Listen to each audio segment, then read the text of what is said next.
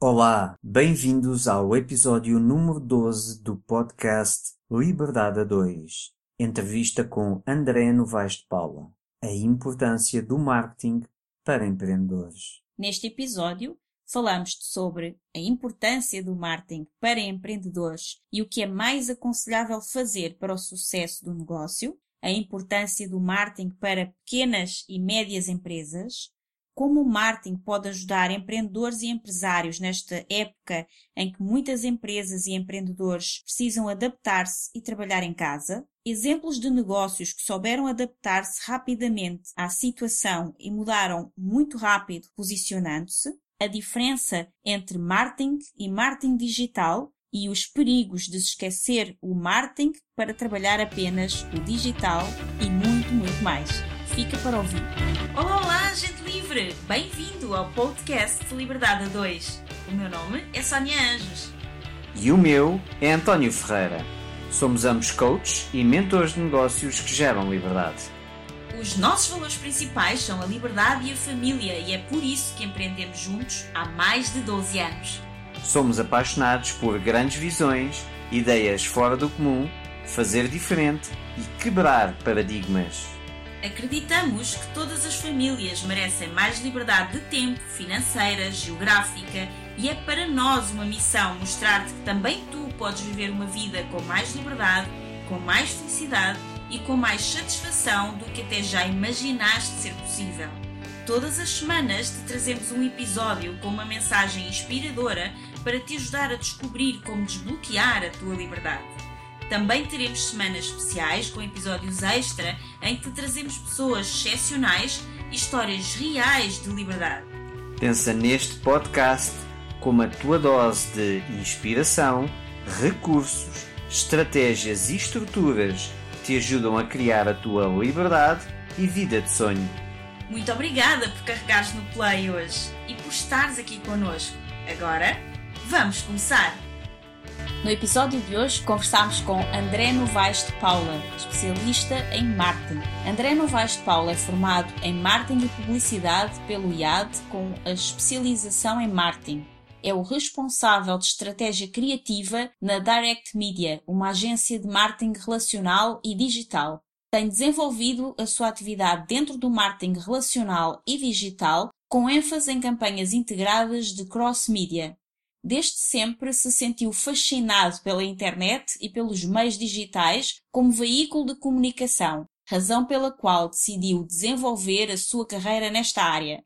No plano associativo, ocupa o cargo de diretor na APCE, Associação Portuguesa de Comunicação de Empresa. O André Novaes de Paula é coautor do livro Marketing Digital para Empresas. Atualmente é formador do Ateliê Digital da Google é responsável pelo módulo de meios digitais na pós-graduação em marketing digital no IPAM, responsável pela unidade curricular de marketing digital 1 e 2 do MBA para executivos, MBA em marketing e mestrado de marketing da Escola de Estudos Avançados da Faculdade de Economia da Universidade de Coimbra, é formador da Lisbon Digital School, da Academia APAN e do Instituto CRIAP, o André é orador habitual em conferências nacionais e colabora com diversas entidades de formação sobre a temática de marketing relacional e digital. É o autor do podcast Entrevistas com Marketing Gurus, um dos podcasts da categoria de marketing mais ouvidos em Portugal, onde entrevista profissionais de referência do marketing. Este foi um episódio que nos deu um prazer incrível gravar com o André Novaes de Paula. Está recheado de conteúdo incrível que pode ajudar qualquer empreendedor a ter mais sucesso no seu negócio a partir de agora. Por isso, fica connosco. André, bem-vindo. Obrigada por ter aceito este convite para participar no podcast de Liberdade a 2. Muito obrigado eu. É um prazer estar aqui com vocês. Que bom. Obrigado, André. Queria começar já pela primeira pergunta, que é um pouco disruptiva e tem a ver da forma como o André também está a fazer o seu trabalho. Que é, sendo o André um executivo e um professor universitário, o que é que o levou a virar youtuber e podcaster pegar numa câmara, andar por aí a fazer umas entrevistas curtinhas em lobbies de hotéis, cafés, restaurantes, sem qualquer tipo de produção e pós-produção mais cuidada, que basicamente é o que se espera de um executivo ou de uma empresa. E aqui a minha questão é: eu acho que as empresas estão muito presas e com muita atração relativamente a fazer algo no marketing digital. Também acho que a nível do ensino tradicional essa questão é semelhante. No entanto, o André mudou aqui o paradigma e com uma câmara, num café, num lobby de hotel, entrevista no seu podcast Gurus do Marketing, de uma forma muito tranquila, muito crua e com um conteúdo extremamente interessante, entrevistas muito curtinhas, muito e bom conteúdo num curto espaço de tempo, de uma forma muito crua, sem produção, sem nada. O que não é suposto ou não é normal ver-se de um lado do executivo ou de um lado de uma empresa. E normalmente quem faz coisas anormais tende a ter resultados anormais. E era isso que eu gostava de, então, mas eu explico tudo, é fácil. Há razões muito factuais pelas quais eu tomei este tipo de decisões. Primeiro, eu gosto muito de partilhar conhecimento, por isso é uma das razões de eu gostar de dar aulas. Para além disso, de gostar de partilhar conhecimento, eu também tenho a minha própria marca pessoal, não é? Sou eu. Eu faço consultoria, dou formação, posso dar aulas em diversas instituições, portanto, eu gosto de poder aparecer com conteúdos que sejam pertinentes para os meus públicos-alvos, obviamente, para as pessoas que eu quero atingir. Portanto, achei que as entrevistas eram uma maneira relativamente fácil e com pouco custo para mim em termos de investimento, de desenvolvimento de conteúdo do zero, já que estou no mercado e que tenho acesso a muitas pessoas que eu apelido carinhosamente marketing gurus, os próprios não se apelidam assim, eu é que os chamo de marketing gurus porque aprendo com eles todos os dias e então achei que era uma ótima forma de ter um conteúdo que para mim seria fácil de conseguir eh, criar, à custa um bocadinho dos outros, mas ao mesmo tempo também a ajudar a divulgar os próprios profissionais fantásticos que eu conheço e os seus próprios conhecimentos. Portanto, também lhes aproveito para dar ali um bocadinho mais de alcance dentro das possibilidades. Porque é que aquilo tem pouca produção? Porque quem não tem cão caça com gato eu, inicialmente, mais do que tudo, em vez de, ao contrário do que a minha natureza é, que é tentar fazer tudo direitinho e ser perfeccionista, e nisso a minha irmã, que há bocado antes de começarmos a entrevista já falámos nela, que é a Sofia Novaes de Paula, que tem o Diário do Batom, a Sofia tem características absolutamente fantásticas, que é ela faz e pensa depois.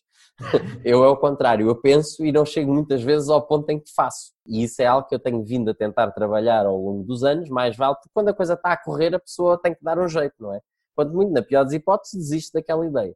Então foi o que eu achei, pronto, vou, vou fazer. E se eu estivesse à espera de fazer o perfeito, não ia conseguir fazer nada, porque eu trabalho a tempo inteiro numa agência que é familiar, dou aulas muitas vezes, dou formação, de vez em quando em laboral, outras vezes em pós-laboral, enfim, algumas em learning, tenho vários projetos. A questão é que eu sou bastante ocupado eu não teria tempo para ser o que é um youtuber normalmente em que está a fazer vídeos, em que tem a preocupação da iluminação, da boa captação de imagem, de conseguir encontrar os lugares perfeitos para isso, conseguir depois fazer a edição dos vídeos. Uhum. Não, nada disso. Portanto, eu pensei, vou para a frente, o que interessa é o conhecimento que cada um dos meus convidados que eu vou entrevistar tem para partilhar, muito embora haja a base de vídeo o importante é o áudio, portanto, isso sempre foi uma coisa que eu sempre tive muito cuidado, mas isso é fácil, basta arranjar um, dois ou três ou quatro microfones. Hoje em dia tenho para aí um lote de quatro e vou usando conforme as aplicações específicas para cada um se destina, de acordo com as uhum. condições.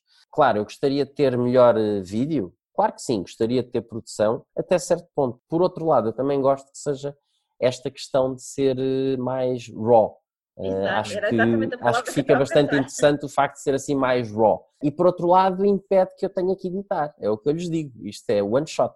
Portanto, começa a gravar, para no fim.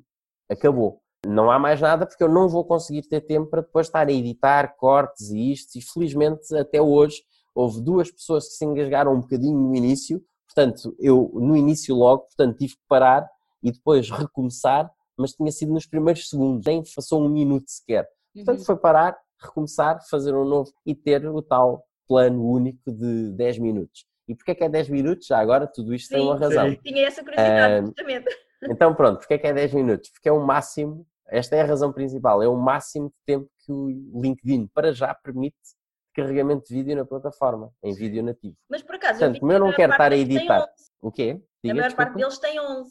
Não, no LinkedIn a maior parte tem 11 porque é no podcast. Sim. Porque Sim. eu meto um pequeno, como eu uso o Anchor, eu consigo meter um pequeno clipe de áudio antes okay. e depois no fim. Por isso é que fica com 11. Na realidade, ou perto de 11. Na realidade tem 10 e eu tento fazer com 10 mesmo, senão tenho que estar a editar, tenho que estar a cortar. Perguntas não são feitas para serem muitas vezes curtas a resposta, portanto é difícil estar a cortar fatias pequenas porque as fatias acabam por ser muito grandes. Uhum. Então complica-me. Essa é a principal razão. Para além que eu acho que 10 minutos fica imensa coisa por dizer. É uma pena, há muitas, a maior parte das entrevistas eu penso, bolas, como é que eu não faço isto por pelo menos uma hora? Exato. Uh, mas o que eu penso é, eu prefiro ser muito objetivo na temática e fazer perguntas que sejam mais, sem ser muito técnicas, que o objetivo não é esse, mas que sejam mais profundas naquele assunto do que ter uma vastidão de assuntos que eu vou cobrir. E o que eu penso é, ok, entrevistei a pessoa uma vez, se eu quiser, tenho mais 10 razões para poder entrevistar com assuntos mais focados noutras entrevistas, se eu quiser fazer. Exato. Não ando a repetir, porque ainda tenho um lote, neste momento eu tenho uma lista de 120 pessoas que eu gostaria de fazer a primeira entrevista ainda. Uau. Portanto, que eu vou identificando e vou juntando num, num, Excel com a temática, o que é que era, o que eu gostaria. Outra das razões dos vídeos serem assim é porque é muito difícil estar a marcar com alguém, principalmente pessoas que são extremamente ocupadas nas suas profissões, e eu conseguir ter um estúdio levá-las lá, assim não é fácil. Eu aproveito, almoço com uma pessoa que, na maior parte dos casos, é um ótimo amigo e próximo, portanto, almoço e a seguir toma o café e faz-se os 10 minutos de entrevista, portanto, perfeitamente num horário desses.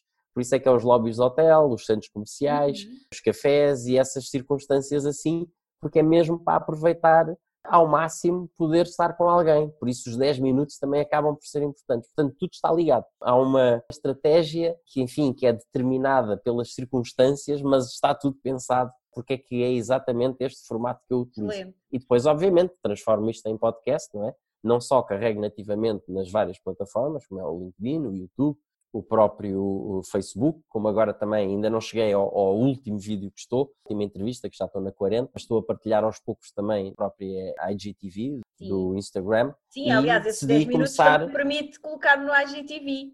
Porque é Sim, é no IGTV permite, é podia ter mais 10 minutos, mas aí é ótimo. E outra das coisas que faço hoje em dia é que transformei também, retirei o áudio e, e partilho em formato podcast, que me deu uma aprendizagem fantástica sobre as diferenças que eu já sabia, mas uma coisa é ler, outra é ver connosco, na realidade, as diferenças entre consumo de vídeo e consumo de podcast. É, é, fascinante as coisas que eu tenho vindo a descobrir. E quais são as principais coisas a, a, descobrir? Mas antes dessa pergunta, quais são as principais coisas a descobrir? Queria só uh, fazer aqui um, um paralelismo para o ramo empresarial e também para o ramo dos empreendedores, que é o André descreveu aí toda a forma que poderia fazer, mas que na prática o que fez foi algo de uma forma muito crua, sem a produção, trabalhando com as circunstâncias que tem.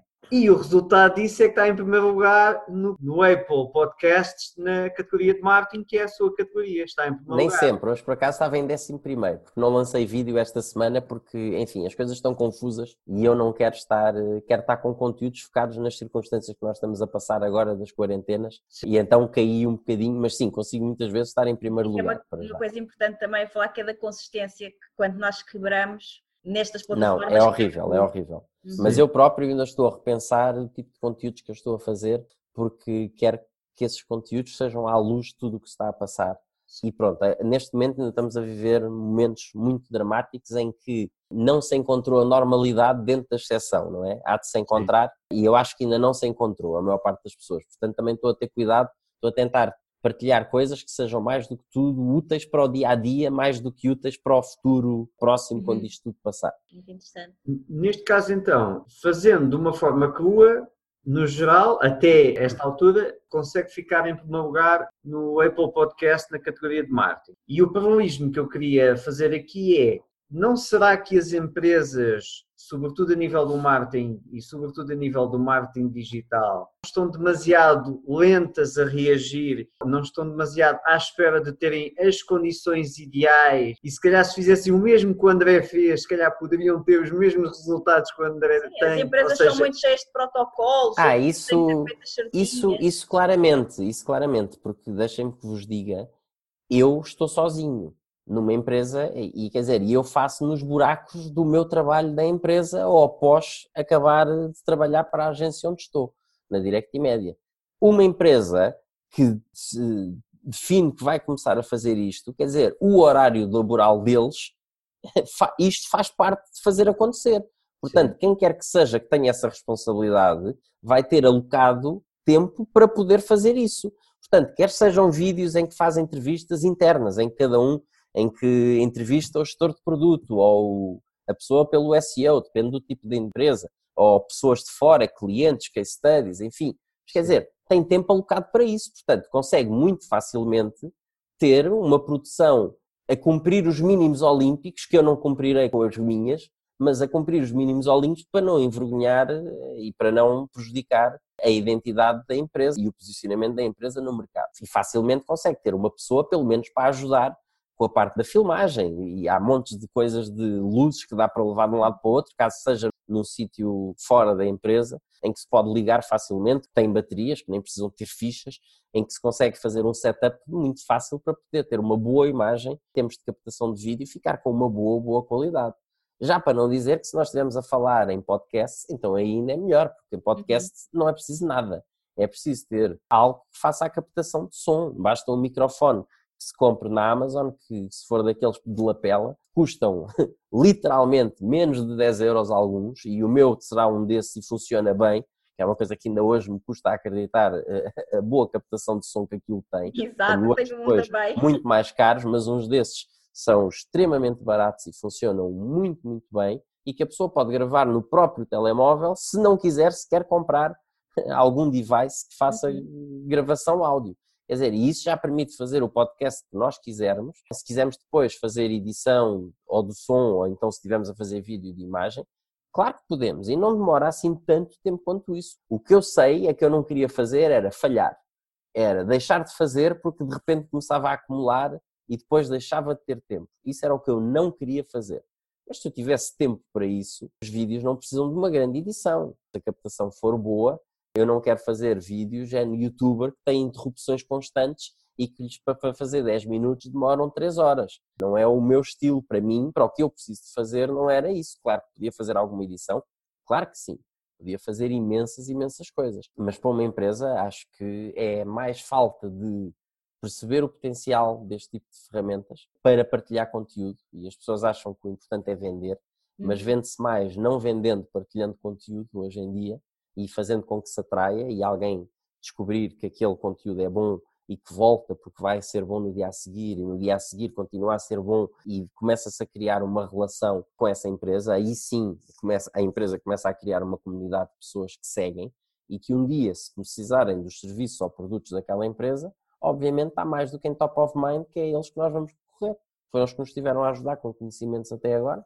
Uhum. Sem Ou seja, basicamente o conceito é em vez das empresas se preocuparem em vender, fazerem aqui o Tem o seu espaço, atenção António, tem o seu espaço. Entreguem conteúdo de forma a que criem a vontade dos potenciais clientes quererem comprar e não é claro. ela tentar vender.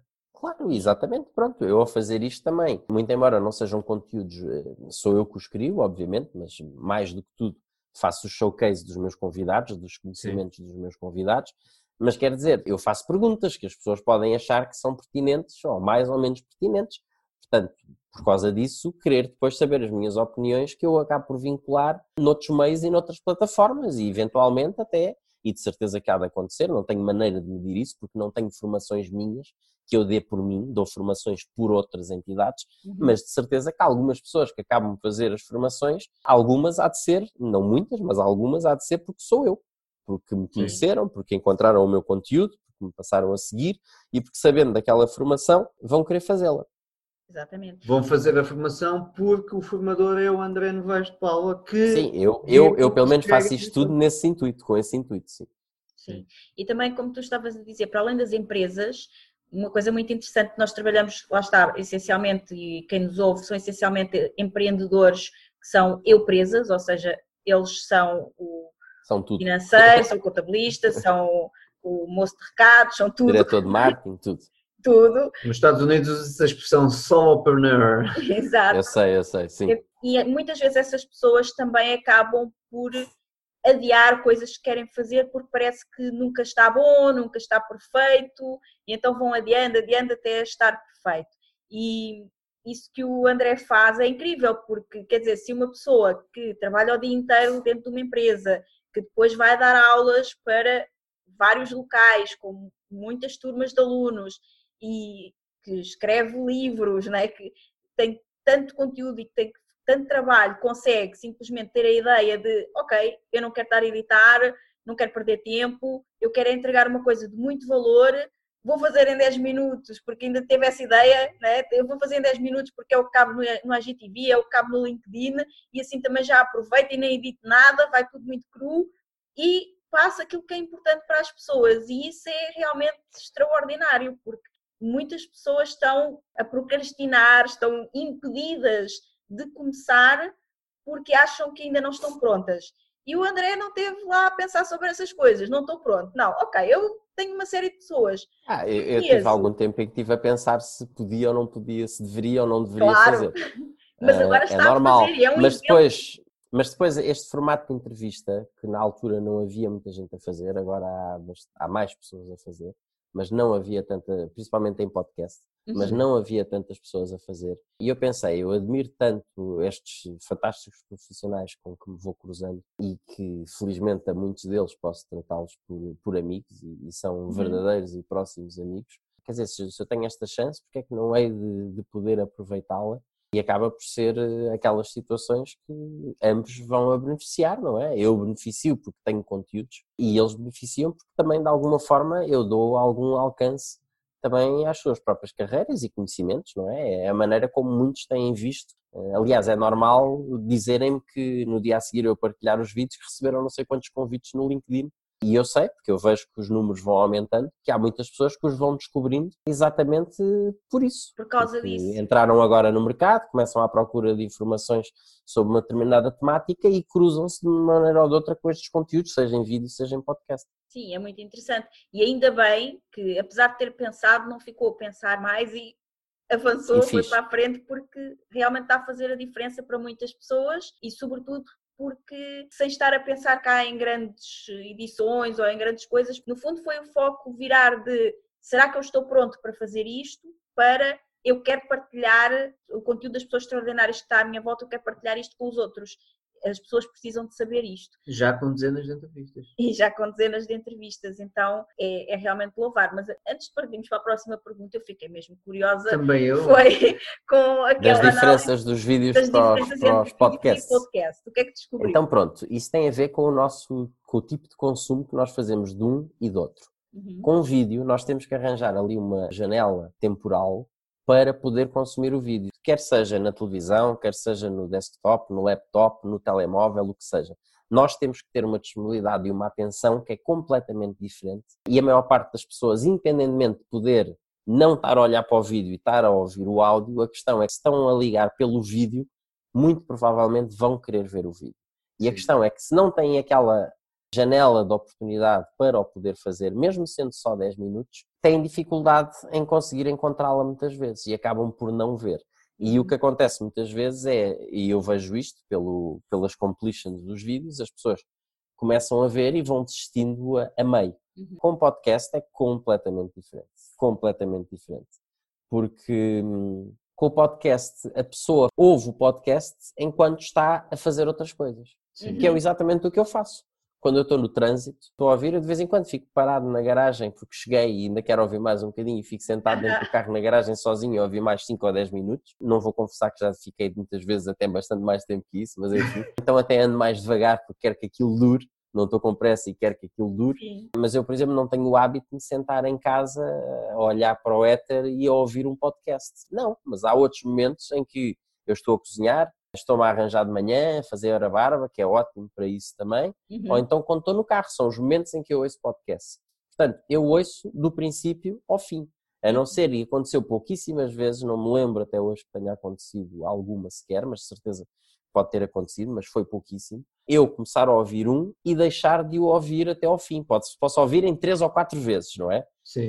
Porque à medida, são um de 50 minutos, por exemplo, eu tenho que fazer trajetos pequenos para ir para o escritório, portanto, provavelmente tenho que ouvir durante vários dias, ou então as tais manhãs que me estou a arranjar, em que vou ouvindo, em vários bocadinhos, mas ouço todo. E não me lembro de alguma vez, mas pode ter acontecido, eu não ter ouvido algum até ao fim.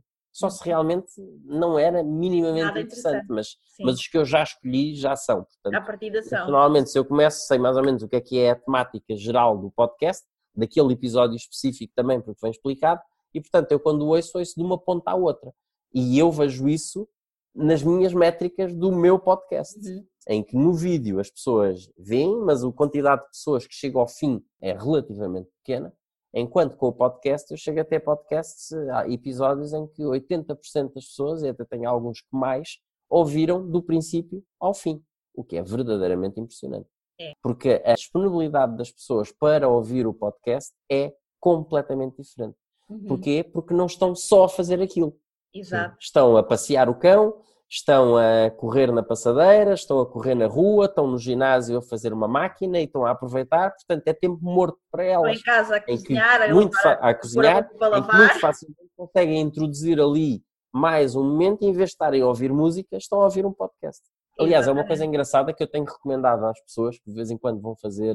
Outro dia a minha namorada, isto aconteceu, ela estava a fazer uma viagem sozinha, enfim, e estava aborrecida porque a viagem ainda demora três horas e tal de carro. E eu disse: porque é que em vez de ouvires música não ouves um podcast? E ela, ótima ideia.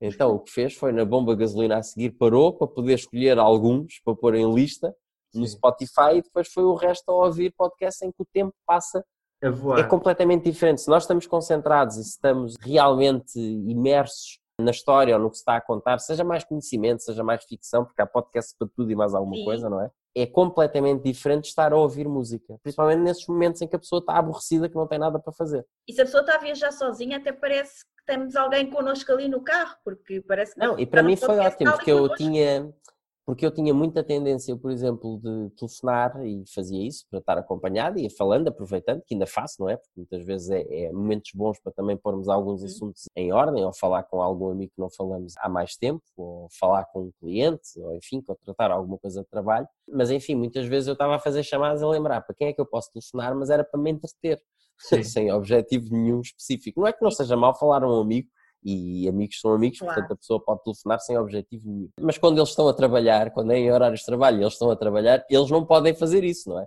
Uhum. Têm mais dificuldade. Portanto, o podcast é ótimo, é fantástico. E nós Hum, também somos amantes de podcast, já ouvíamos podcast, já sabíamos também que ouvíamos até ao fim. Até tem uma coisa muito interessante, que é a maior parte das plataformas onde se pode ouvir podcasts, se nós interrompermos, lá está, porque tivemos que ir trabalhar ou alguma coisa e não pudemos ouvir o episódio até ao fim, quando voltamos ele está lá exatamente no mesmo sítio, Sim, no sítio.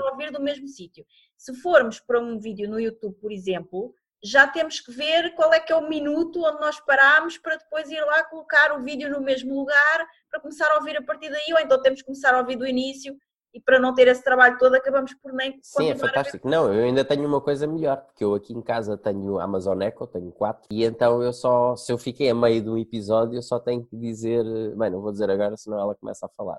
Mas enfim, tenho que dizer o nome da, da menina que está lá dentro da maquineta e dizer a, ela para continuar a tocar o podcast e ela e continua, pronto, eu assim é muito mais fácil, não tenho que sequer ir ao telemóvel escolher o podcast nem nada, desde que eu Ela tivesse estado a ouvir antes. Muito bom. E André, qual é o nível de preparação que acha que as grandes empresas portuguesas têm para esta rápida mudança que está a haver no digital e o que é que acha que elas deviam fazer mais e ou melhor? Bem, os tempos que nós estamos a passar agora, não há dúvida que está a pôr toda a gente a repensar eh, os modelos que têm presentes. Sim. Não há dúvida, estas coisas, tanto de teletrabalho como eh, a parte toda digital e o que é que se tem, o que é que não se tem, mas isso eu diria mais que é a nível de operações, mais do que outra coisa. A nível de marketing, eu acho que ainda há um bom caminho pela frente, mas eu diria que mais do que tudo é o que faz falta é pensar. Uhum. Pensar. Numa empresa tem que conseguir olhar o passado, olhar o presente e olhar para onde é que querem ir no futuro, analisar tudo muito, muito bem, porque tem que ser natural. Fala-se muito nestas questões de transformação digital e atenção, eu não sou nada contra a transformação digital. Quem sou eu? Muito pelo contrário. Mas tem que ser uma transformação digital natural. Uhum. Tão natural como foi quando apareceram as máquinas a vapor e tivemos a Revolução Industrial, em que, obviamente, qualquer qualquer empresário que na altura tinha uma fábrica, que tinha que precisava de não sei quantas mil pessoas para fazer as tarefas que tinha, perceber que se tivesse máquinas ia conseguir fazer mais e melhor tarefas, não é preciso ir ninguém lá vender.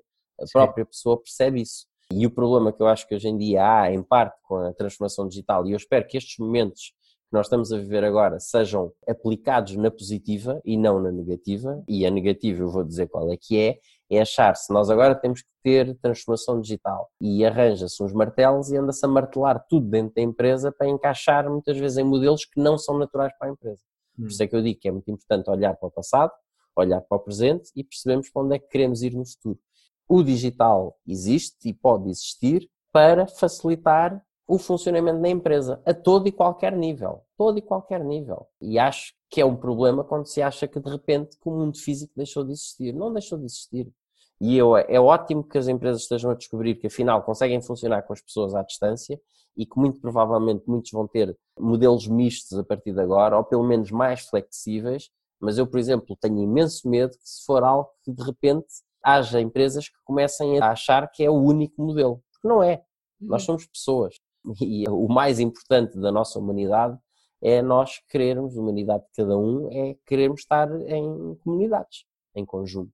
E as empresas fabricar e criar uma filosofia de uma empresa, de uma identidade da empresa, a identidade de trabalho, de coesão, é muito mais difícil à distância do que essas pessoas poderem estarem juntas. Já para não dizer, ok, nós podemos estar aqui a falar e a fazer esta entrevista à distância, que não estamos juntos, uhum. uh, mas quer dizer, em reuniões de trabalho, venha-me dizer quem é melhor, consegue-se ter por Skype, por Zoom, seja lá pelo que for, mas há certas reuniões que o cara a cara é muito importante, por isso é que as pessoas viajam, não é? Pode-se ter aulas online? Claro que sim, a não ser que seja a principal foco de uma determinada empresa, se eles estiverem presencial e online, a maior parte das aulas que eles vendem são presenciais. Porquê? Porque as pessoas sabem que a informação não passa da mesma maneira. Uhum. Portanto, muito cuidado com todas estas questões relacionadas com a transformação digital, só dei alguns exemplos. E atenção, eu acho que é ótimo nós estarmos muito conscientes do que é que existe, mas de forma a integrar na forma como a empresa funciona,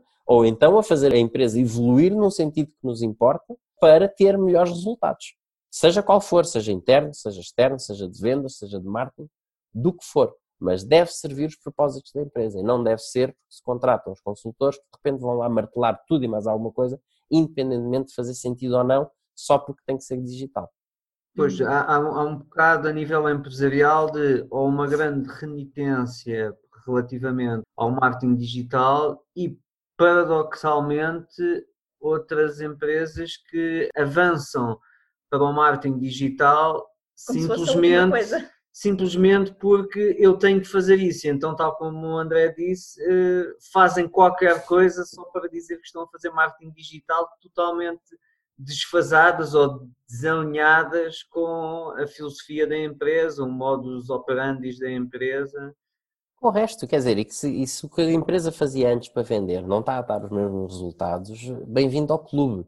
Nada dá os mesmos resultados do que dava há 20 anos atrás, ou há 10 ou há 5 anos atrás o próprio digital já não dá os mesmos resultados que dava há dois anos atrás. Exatamente. Nós precisamos de mais dinheiro para ter os mesmos resultados que tínhamos antes, porque é normal, porque cada vez há mais gente a ocupar estes espaços também. Portanto, claro que devemos considerar a parte digital e que devemos começar a integrar cada vez mais os tipos de campanhas, mas tem que ser tudo bem estruturado. Tem que haver uma estratégia pensada. Uh, outra coisa muito importante é não separar o digital de tudo o resto. O digital não vive sozinho. Nós somos pessoas e para nós cada vez mais é indiferente e quem tem comércio ou lida com pessoas ou trabalha em retalho ou qualquer coisa, as pessoas não diferenciam.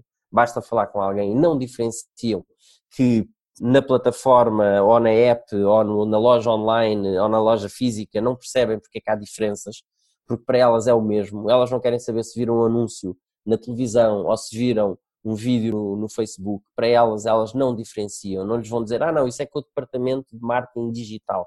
Não Sim. faz sentido. As coisas têm que ser pensadas de uma forma completamente integradas, porque o nosso mundo cada vez mais é assim, faz parte. O físico e o digital confundem-se e unem-se. E as pessoas não são elas que diferenciam, portanto, é palerma do nosso lado, enquanto marketers ou, ou responsáveis por empresas, estarmos a diferenciar. Haver um departamento de marketing digital numa empresa é das coisas mais absurdas que eu já alguma vez ouvi falar e eu já dizia isto há 10 anos atrás ou mais, quanto mais agora. Não faz absolutamente sentido nenhum. Teremos que ter especialistas em algumas áreas de digital? Claro que sim, mas isso sempre aconteceu. Quando antes não havia internet, ninguém ia pedir ao tipo que fazia os outdoors para produzir o anúncio de televisão. Exato. Alguém ia pedir, não fazia sentido. Nós pedimos, quer dizer, se, se eu quero comprar pão, vou à padaria, não vou ao ferreiro, não é? É, é normal. E isto é a mesma coisa. Nós temos que ter noção de que, obviamente, vai haver especialistas em determinadas áreas. Umas são digitais, outras não são digitais, e depois há de haver uma cúpula dentro daí do departamento que percebe exatamente como é que tudo se integra. Porque as campanhas, quando nós fazemos, têm que ser, é um termo que se usa muito hoje em dia, não é? Tem que ser completamente omnichannel, mas isso sempre foi. E eu já ando nisto há alguns anos. De antes, quando havia empresas que tinham lojas físicas e faziam venda à distância por mailings, eles tinham essas preocupações. Portanto, isso era o omnichannel da altura. Sim. Era o omnichannel deles, porque tinham pessoas a telefonar a fazer encomendas ou a encher cupons para mandar por RSFs, ou então podiam ir às lojas físicas que eles também tinham. E eles queriam, e a preocupação era essa, que a experiência do cliente fosse o mais uniforme possível independentemente do meio que a pessoa estava a utilizar para lidar com essa empresa. Hoje em dia é isso, ok? em maior escala, porque temos muito mais meios, não é? Sim. Muitas vezes também é aquilo que se vê em termos de, nas empresas de marketing digital, é quase como um panfleto de vendas que depois é passado digitalmente, seja nas redes sociais, em sites, Sim. etc.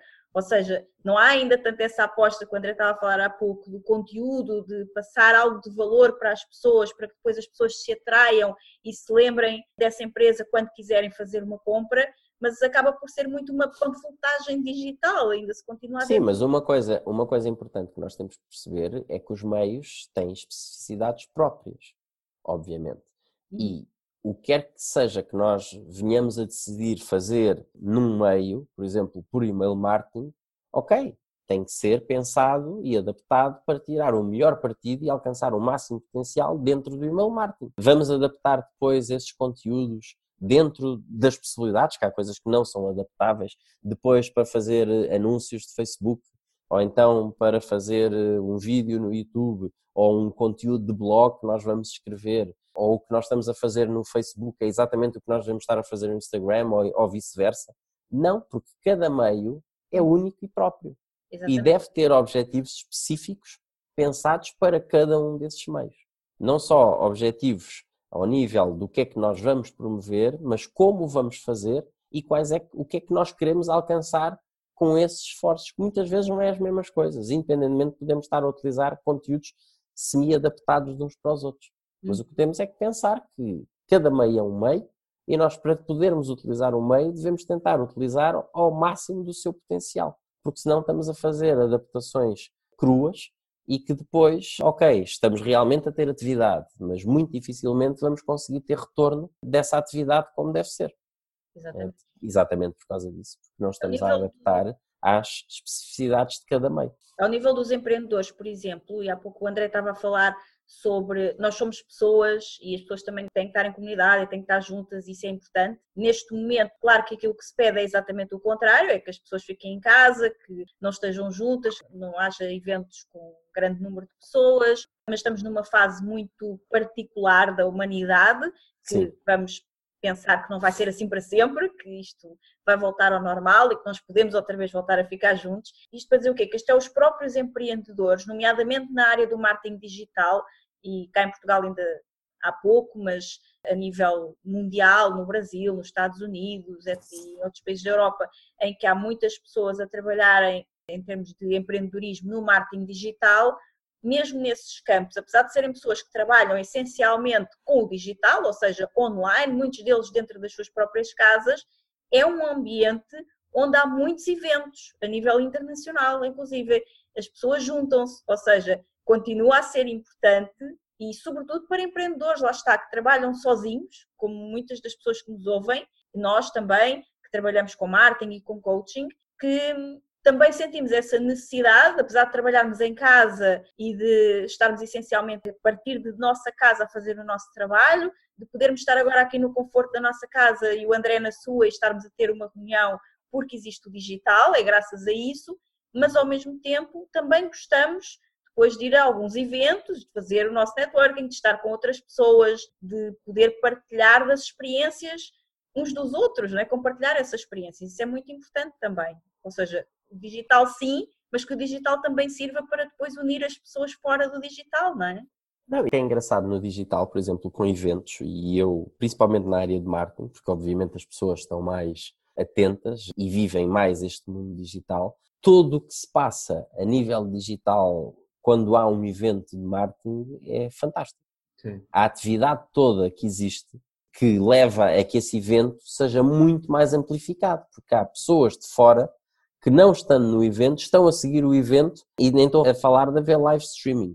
Estão a seguir porque estão a seguir os hashtags que vão ser usados no evento e estão a seguir todos os comentários que vão surgindo no Twitter, por exemplo, uhum. ou pequenos vídeos que as pessoas vão fazendo e que vão colocando, ou um quote qualquer que tiram daqui e que metem numa rede social qualquer. Isso em marketing acontece imenso, imenso, imenso. Portanto, uhum. há um mundo que amplifica o que está a passar no evento. Isso tem algumas razões pelas quais acontece. Primeiro, o evento, por ser de marketing, já vem pensado, e aliás é um artigo que eu tenho no LinkedIn, que é exatamente o que é que se deve fazer para um evento para potenciar ao máximo em termos de marketing digital, antes, durante e depois. Tenho um artigo escrito no LinkedIn exatamente por causa disso. Portanto, um evento de marketing, à partida, quem está a criar esse evento já tem uma noção de quais são algumas dessas coisas que devem ser feitas para no dia do evento ele estar o máximo amplificado possível através de user-generated content, não é? Não só o que eles vão criar, mas que depois pode ser partilhado por quem está no evento, mas o próprio conteúdo que é partilhado diretamente de dentro do evento por cada uma das pessoas que está lá como participante no evento. Mas, para além disso, os próprios participantes do evento, já eles por si, vivem tudo isto de uma forma diferente. Uhum. Portanto, são os eventos onde há mais partilhas, obviamente. Nós queremos fazer uma coisa destas num evento da indústria farmacêutica, por exemplo, que é um que eu já estive. Sim, do lado de quem faz o evento, pode tentar ao máximo. O problema é que o público para quem está a ser não tem esta vida digital tão bem realizada, criada, não é? Não tem uma atividade digital tão grande como alguém que vive de marketing e que hoje em dia, obviamente, os canais digitais são muito importantes. No entanto, se tomar os passos certos, faz com que haja alguma amplificação do próprio evento? Sim, claro que sim, sem dúvida nenhuma, porque no meio daquele grupo todo, a média em termos de utilização digital e de partilha pode não ser muito alta, mas haverá algumas pessoas que sim, que estão, portanto, esses vão claramente aproveitar e os outros que têm mais afinidade ao ver que há algumas partilhas e algumas coisas interessantes a acontecer também vão querer começar a entrar. Eu conheço inúmeras pessoas que antes não usavam Twitter e começaram somente a usar Twitter porque nos eventos que iam de digital, o meio que mais se utilizava acaba por ser Twitter. Portanto, eles próprios se sentiram compelidos a abrir contas e começar depois a partilhar conteúdos nessa plataforma quando antes nem sequer tinham conta. Portanto, isto vai influenciando outros e vai-se começando aos poucos. Uhum. Então, um evento que não seja de marketing digital, mas se usar as estruturas de promoção que são usadas no marketing digital, é possível que esse evento, e deu o exemplo da indústria farmacêutica, mas até, por exemplo, do evento de construção civil, do que for, se forem usadas as estruturas que são usadas de marketing digital, é possível que as pessoas que vão a esse evento façam a divulgação do próprio evento porque o evento fica estruturado dessa forma. Ou seja, a estratégia. Faz com que depois, no próximo evento do ano seguinte, ou não sei qual é a periodicidade, que Sim. mais provavelmente houve pessoas que não sabiam que existia e que já ficaram a saber que aquele evento existia. E eu posso dar, querem que eu dê alguns exemplos de sim, coisas sim, que sim, podem ser feitas? Então pronto, pré-evento, muito importante. Primeiro é começar a dizer às pessoas, antes do evento ter acontecido sequer, que vai haver este tipo de coisas. Se há uma app, se há uma plataforma, enfim, o que é que é, se há redes onde se deve seguir, para começarem a seguir, por exemplo, a conta de Twitter. Twitter pode ser mais difícil para alguns, mas enfim, mas para dizer para seguir se tem grupo de LinkedIn ou páginas onde se vai fazer a maior parte das partilhas. Como dizer logo, sigam, não é no dia, é antes, começar logo. Depois, quem está a fazer o evento, pensar exatamente quais são as hashtags que nós temos que ter. Depois, no evento, garantir que existe net. Tem que se garantir absolutamente que vai haver bom Wi-Fi e que depois, tanto o Wi-Fi como o hashtag que nós temos, como o que nós estamos a fazer para dizer às pessoas para partilharem, eles próprios partilharem, tudo isso tem que ser motivado. Portanto, isso tem que ser dito a todo momento. Tem que se dizer quando começa, tem que se ter eh, slides ou coisas em que estão a passar. Hoje em dia tenho visto muitos eventos que são um bocadinho maiores que não têm um ecrã, têm mais do que um ecrã. De vez em quando têm ecrãs grandes e depois têm uns mais pequenos. Os mais pequenos vão passando algum outro tipo de informação e muitas vezes vão rodando isso, em que dizem qual é o Wi-Fi, para que ninguém tenha dúvidas qual é que é e poder se ligar, qual é que é o hashtag, qual é que é as redes que devem seguir, seja Twitter, seja isso, seja o que outro, para poderem fazer. Pronto, e o próprio apresentador ir referindo. E poder também motivar que, por exemplo, perguntas, muitas vezes pode ser mais fácil, não só estar a receber perguntas da audiência em que há um microfone, mas as pessoas poderem, como muitas vezes há moderadores, uhum. poderem fazer perguntas numa rede social ou numa plataforma que se tenha, numa aplicação que pode ser, e que depois o próprio moderador pode escolher dessas perguntas para colocar diretamente ao convidado. Por exemplo, outra coisa que se pode ter é ter um Twitter wall em que se vai passando com aquele hashtag e tudo o que vai aparecendo no hashtag, há plataformas para isso, tudo que em que aquele hashtag é utilizado, o tal do evento, aparece lá. Pronto, por exemplo. É, isso convém ter alguma moderação antes, porque eu já vi alguns episódios caricatos que poderiam ter sido evitados se alguém tivesse a ver antes e não depois. Muito interessante. Porque senão aparece tudo, não é? e alguém escreve uma prejuízo qualquer e vai aparecer lá também. Portanto, convém ter alguém a gerir isso. É como eu uma vez que fiz, mas por acaso não foi por mal. Mas onde é que vamos almoçar hoje? Durante o evento, depois é aquilo que começa a passar. no evento estava a usar hashtag porque sabia que toda a gente estava a seguir. Depois mudam o ecrã e lá vai o meu tweet a passar. Mas isso, também pode ser uma boa, mas isso também pode ser uma boa ideia, uma boa estratégia para um restaurante que esteja perto do evento dizer a alguém vamos almoçar. Não, vamos... saber se, se, o restaurante, exatamente, se o restaurante souber, mesmo não sendo oficial, souber que há um sítio de eventos que faz, é descobrir o evento que está a passar lá e se estão a usar algum hashtag e depois, enfim, não será um marketing muito limpo, mas claramente é algo que pode ser. Não, mas pode haver uma parceria com alguns restaurantes, porque isso também sim, é uma coisa que quem vai a eventos sabe, que às vezes é uma grande dificuldade. Inclusive, nós temos ido a alguns eventos ultimamente que já têm estado a incluir no valor do evento o almoço, porque... Sim, claro, para as pessoas não terem que ir longe, sim, que é difícil é voltarem à hora. Sobretudo porque os eventos têm aqueles timings todos e depois é difícil sair para ter realmente tempo para ir a algum lugar, almoçar, voltar. E sim, sim, sim. Sei lá, 100, 200, 300 pessoas, 500, 500 pessoas, haver ali à volta capacidade para conseguir. Para servir aquela volta, gente toda de repente, aquela sim, gente sim, é complicado. Em uma hora, que às vezes é o máximo que nós temos para almoçar, torna-se complicado. Então, alguns eventos maiores já começam, conheço muito bem, por exemplo, a realidade do Brasil, em alguns eventos eles têm os food trucks cá fora já todos. É, é como cá também estão a utilizar muito essa, essa tipo de mecânica. Então, assim. Mas pode haver alguns restaurantes ali à volta com quem as pessoas que organizam o evento podem inclusive fazer algum tipo de parceria e dizer, olha, as pessoas podem ir almoçar ao restaurante A, B, C ou não, E eles depois irem aproveitando até para ir dizendo aí menta, olha, hoje temos pratos rápidos, é isto, aquilo, que o outro usando o hashtag. Que não. ter esse marketing pouco limpo, mas não, um marketing mesmo limpo e... Não, se aí se for, se for com a, se estiver alinhado com a organização do evento, aí claro, claro que não há problema. Pode ser muito interessante. Agora, qual é o grau de importância que o marketing tem para um empreendedor? Todo. É tudo. É, colocar esta questão porquê? Porque normalmente o, o empreendedor ele tem um talento ou uma ideia e desenvolve esse talento ou essa ideia e normalmente tende a esquecer-se que o negócio só é negócio se esse talento ou essa ideia for vendida a clientes. E eles deixam o marketing um pouco de lado.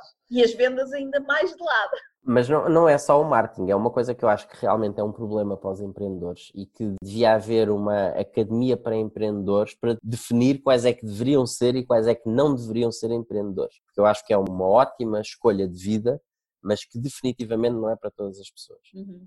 Porque as pessoas acham que é como alguém achar que lá cozinha muito bem e sabe cozinhar e os amigos todos adoram, ir abrir um restaurante. É a pior ideia do mundo, porque ele sabe cozinhar, mas não sabe gerir um restaurante.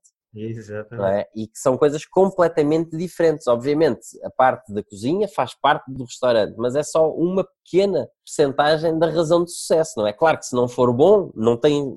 As chances são nulas, mas há montes de maneiras de um restaurante falhar e não é por ter comida má, não é? Mesmo com comida boa. É um negócio extremamente complicado. E para empreendedores, eu, por exemplo, conheço muitas pessoas que são fantásticas na sua atividade e resolveram ter o seu próprio negócio, mas que nunca deveriam ter tido o seu próprio negócio.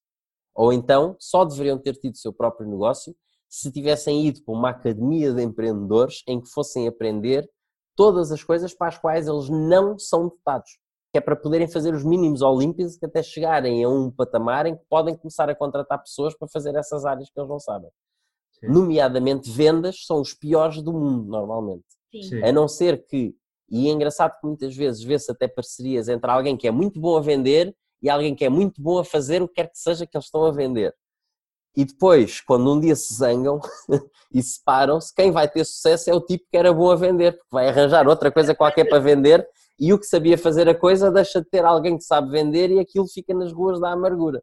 Porque é péssimo, porque não tem coragem de dizer os valores reais, porque não consegue negociar, porque tem sempre medo e acaba sempre por dar valores abaixo do que deveriam ser e quando se fizer essas contas como deve ser, porque também não sabe fazer, ia descobrir que está a pagar para trabalhar, na maior parte dos casos, porque não percebe nada de marketing e não tem capacidade de pagar a alguém e acha que isso não faz parte das suas funções, ligando um pouco mais à pergunta e à nossa conversa, e faz parte das suas funções. Uma vez estava a ajudar uma amiga que é fisioterapeuta, que dava aulas, ela gosta muito de dar aulas, mas queria motivar um pouco mais o seu trabalho direto. E eu fiz até uma pequena apresentação estratégica, muito simples, só para ela ter assim um overview do, do ecossistema. Pronto, o que é que seria? E às tantas, ao fim de 5 minutos, ela interrompe-me e eu, André, uh, ouve, mas eu não quero ser especialista nisto. E eu disse-lhe, uh, desculpa, ou tu és especialista nisto, ou então desiste desde já. Uhum. Porque senão a única coisa que vais fazer é ter algum tipo de atividade e vais ficar frustrada porque não vais ter resultados nenhums. Zero. Se queres fazer digital, tens de fazer a sério. Agora, das duas, uma, ou aprendes a fazer tu e tens que alocar tempo para poder fazer isto e tem que fazer parte das tuas funções, porque és a única pessoa, e tens de fazer aquilo, tens duas horas, três horas por dia em que só fazes isso e só pensas isso, ou então tens que arranjar dinheiro para contratar uma pessoa fora uma agência. Não há outra hipótese. Uhum. Não há maneira. Não dá para fazer. É como começar um fogo, não é? Tem que ser quando é à mão e tem que ser por fricção, tem que estar lá a dar tudo. Não pode ser assim, raspar dois paus um no outro e esperar que apareça uma fogueira feita. Não vai ser assim. Dá trabalho.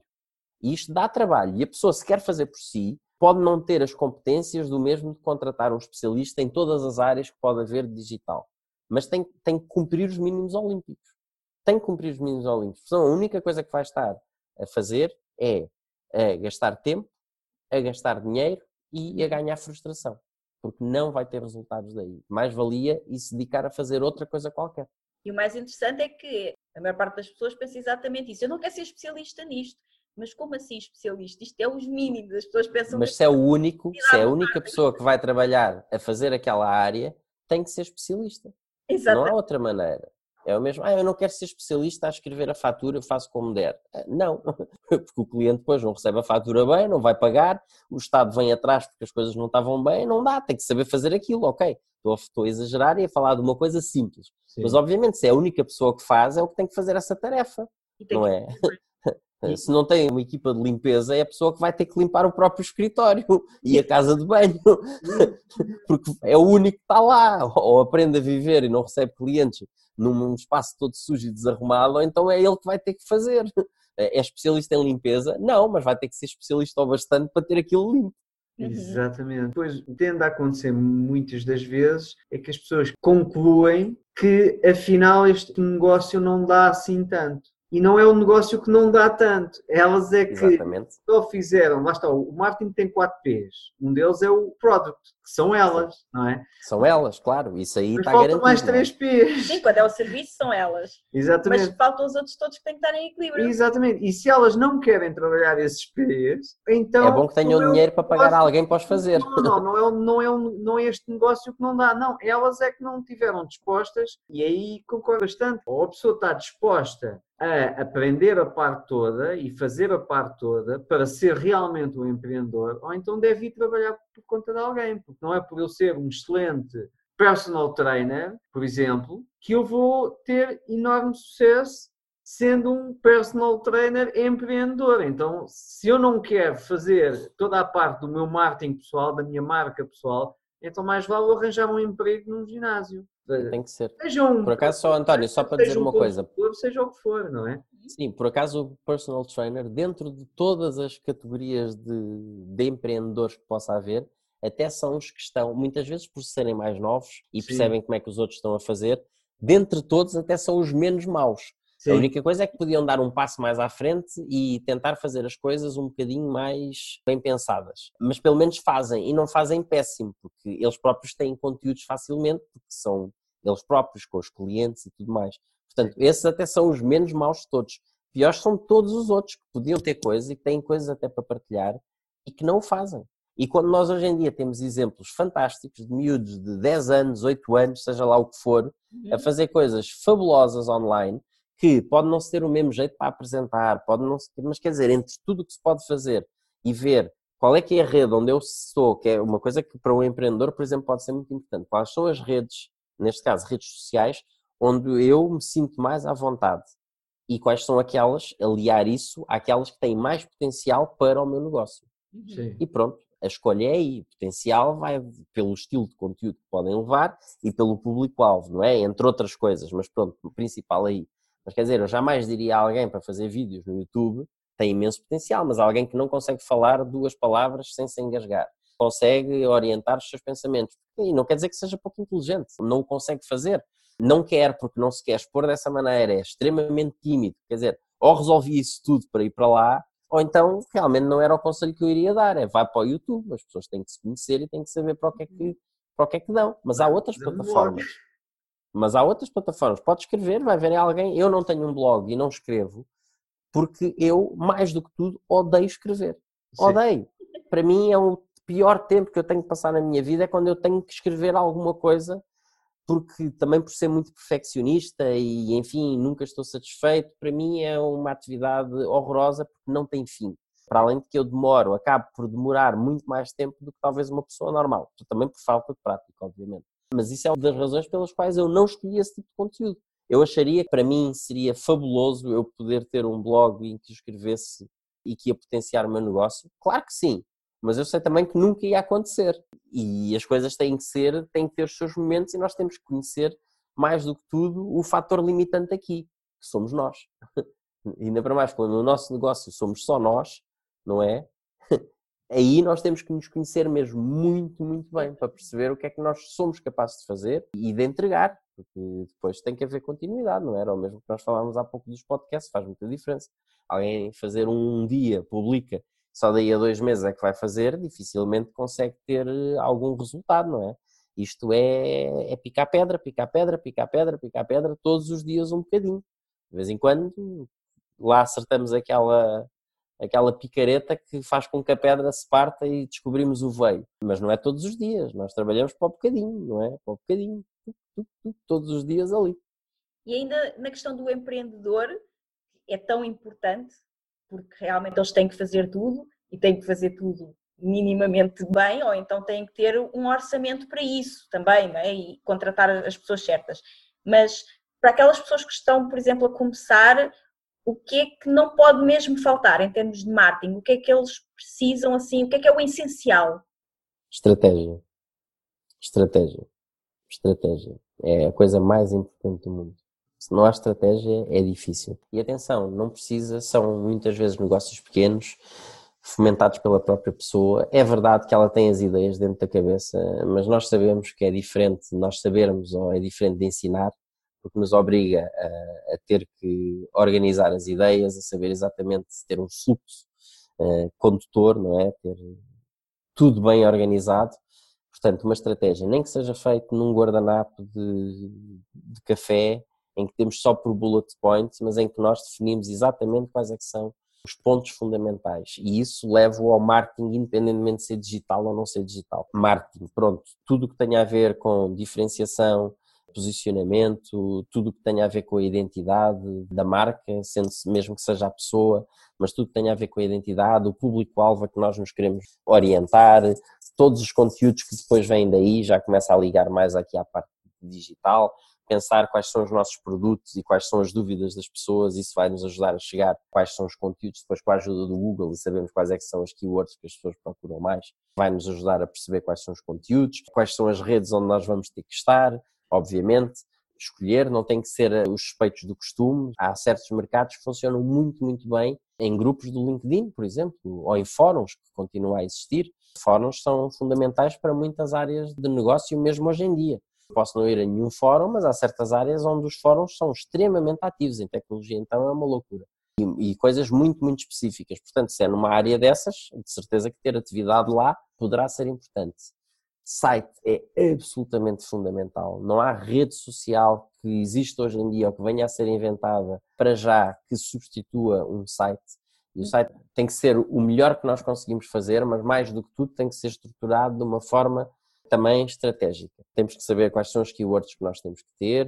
É engraçado que nestas questões de SEO, que é Search Engine Optimization, as pessoas fazem o site primeiro e depois vão se preocupar com, com a parte toda da SEO. E não, é ao contrário. Primeiro pensam em SEO, o SEO é que vai determinar a estrutura da informação do próprio site. A arquitetura da informação no site é determinada pelos análises de SEO que nós fazemos. Aí é como nós determinamos como é que vamos organizar tudo dentro do site. E depois, continuar SEO contínuo, sabemos exatamente quais são as keywords, quais são as estratégias para keywords que nós temos que ter, link building, todas essas coisas, e o, o site é o hub principal que nós temos.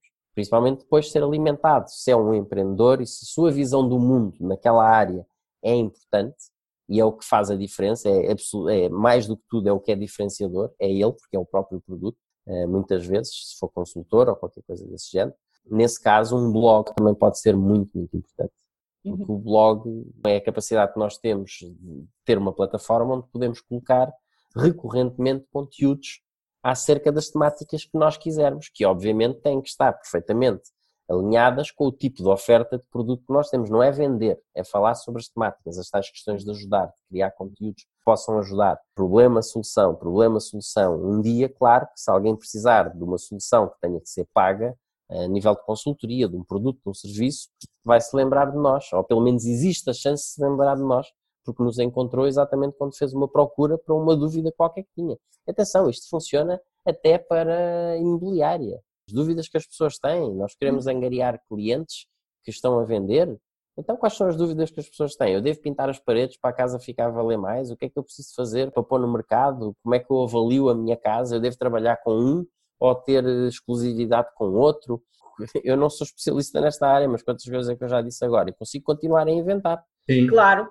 Isso só para atrair pessoas para a quem nós queremos vender. Depois uhum. temos o outro lado. São as dúvidas todas de quem vai comprar. São dúvidas associadas aos empréstimos, o que é que é um spread, o que é que não é um spread, mas não como tem um, um banco, mas do ponto de vista de quem está a ajudar, quem é um consultor imobiliário e quer ajudar os seus clientes, como avaliar uma casa, quais são as coisas essenciais numa casa, que eu, por exemplo, quando comprei a minha, nunca pensei, eu achei que os armários que tinha a casa chegavam, mas eu nunca pensei o que é que é uma vida real numa casa, porque eu não tinha experiência nenhuma nisso. Quer dizer, a minha segunda é como o carro, o primeiro carro que nós compramos, depois aprendemos para o segundo, calma, eu tenho que me lembrar destas coisas quando eu for ver o segundo. Exato. Se ele faz isto tudo que eu quero, não é? E na casa aprende-se isso tudo, como avaliar se tem sistema de aquecimento central, ou se tem ar-condicionado, ou se tem isto ou aquilo, quer dizer, quantos conteúdos é que eu já inventei aqui para um público e para outro, para quem vai vender e para quem vai comprar. E isto dá, pronto, é isto, e só para um exemplo específico, quer dizer, não é difícil, não é rocket science isto.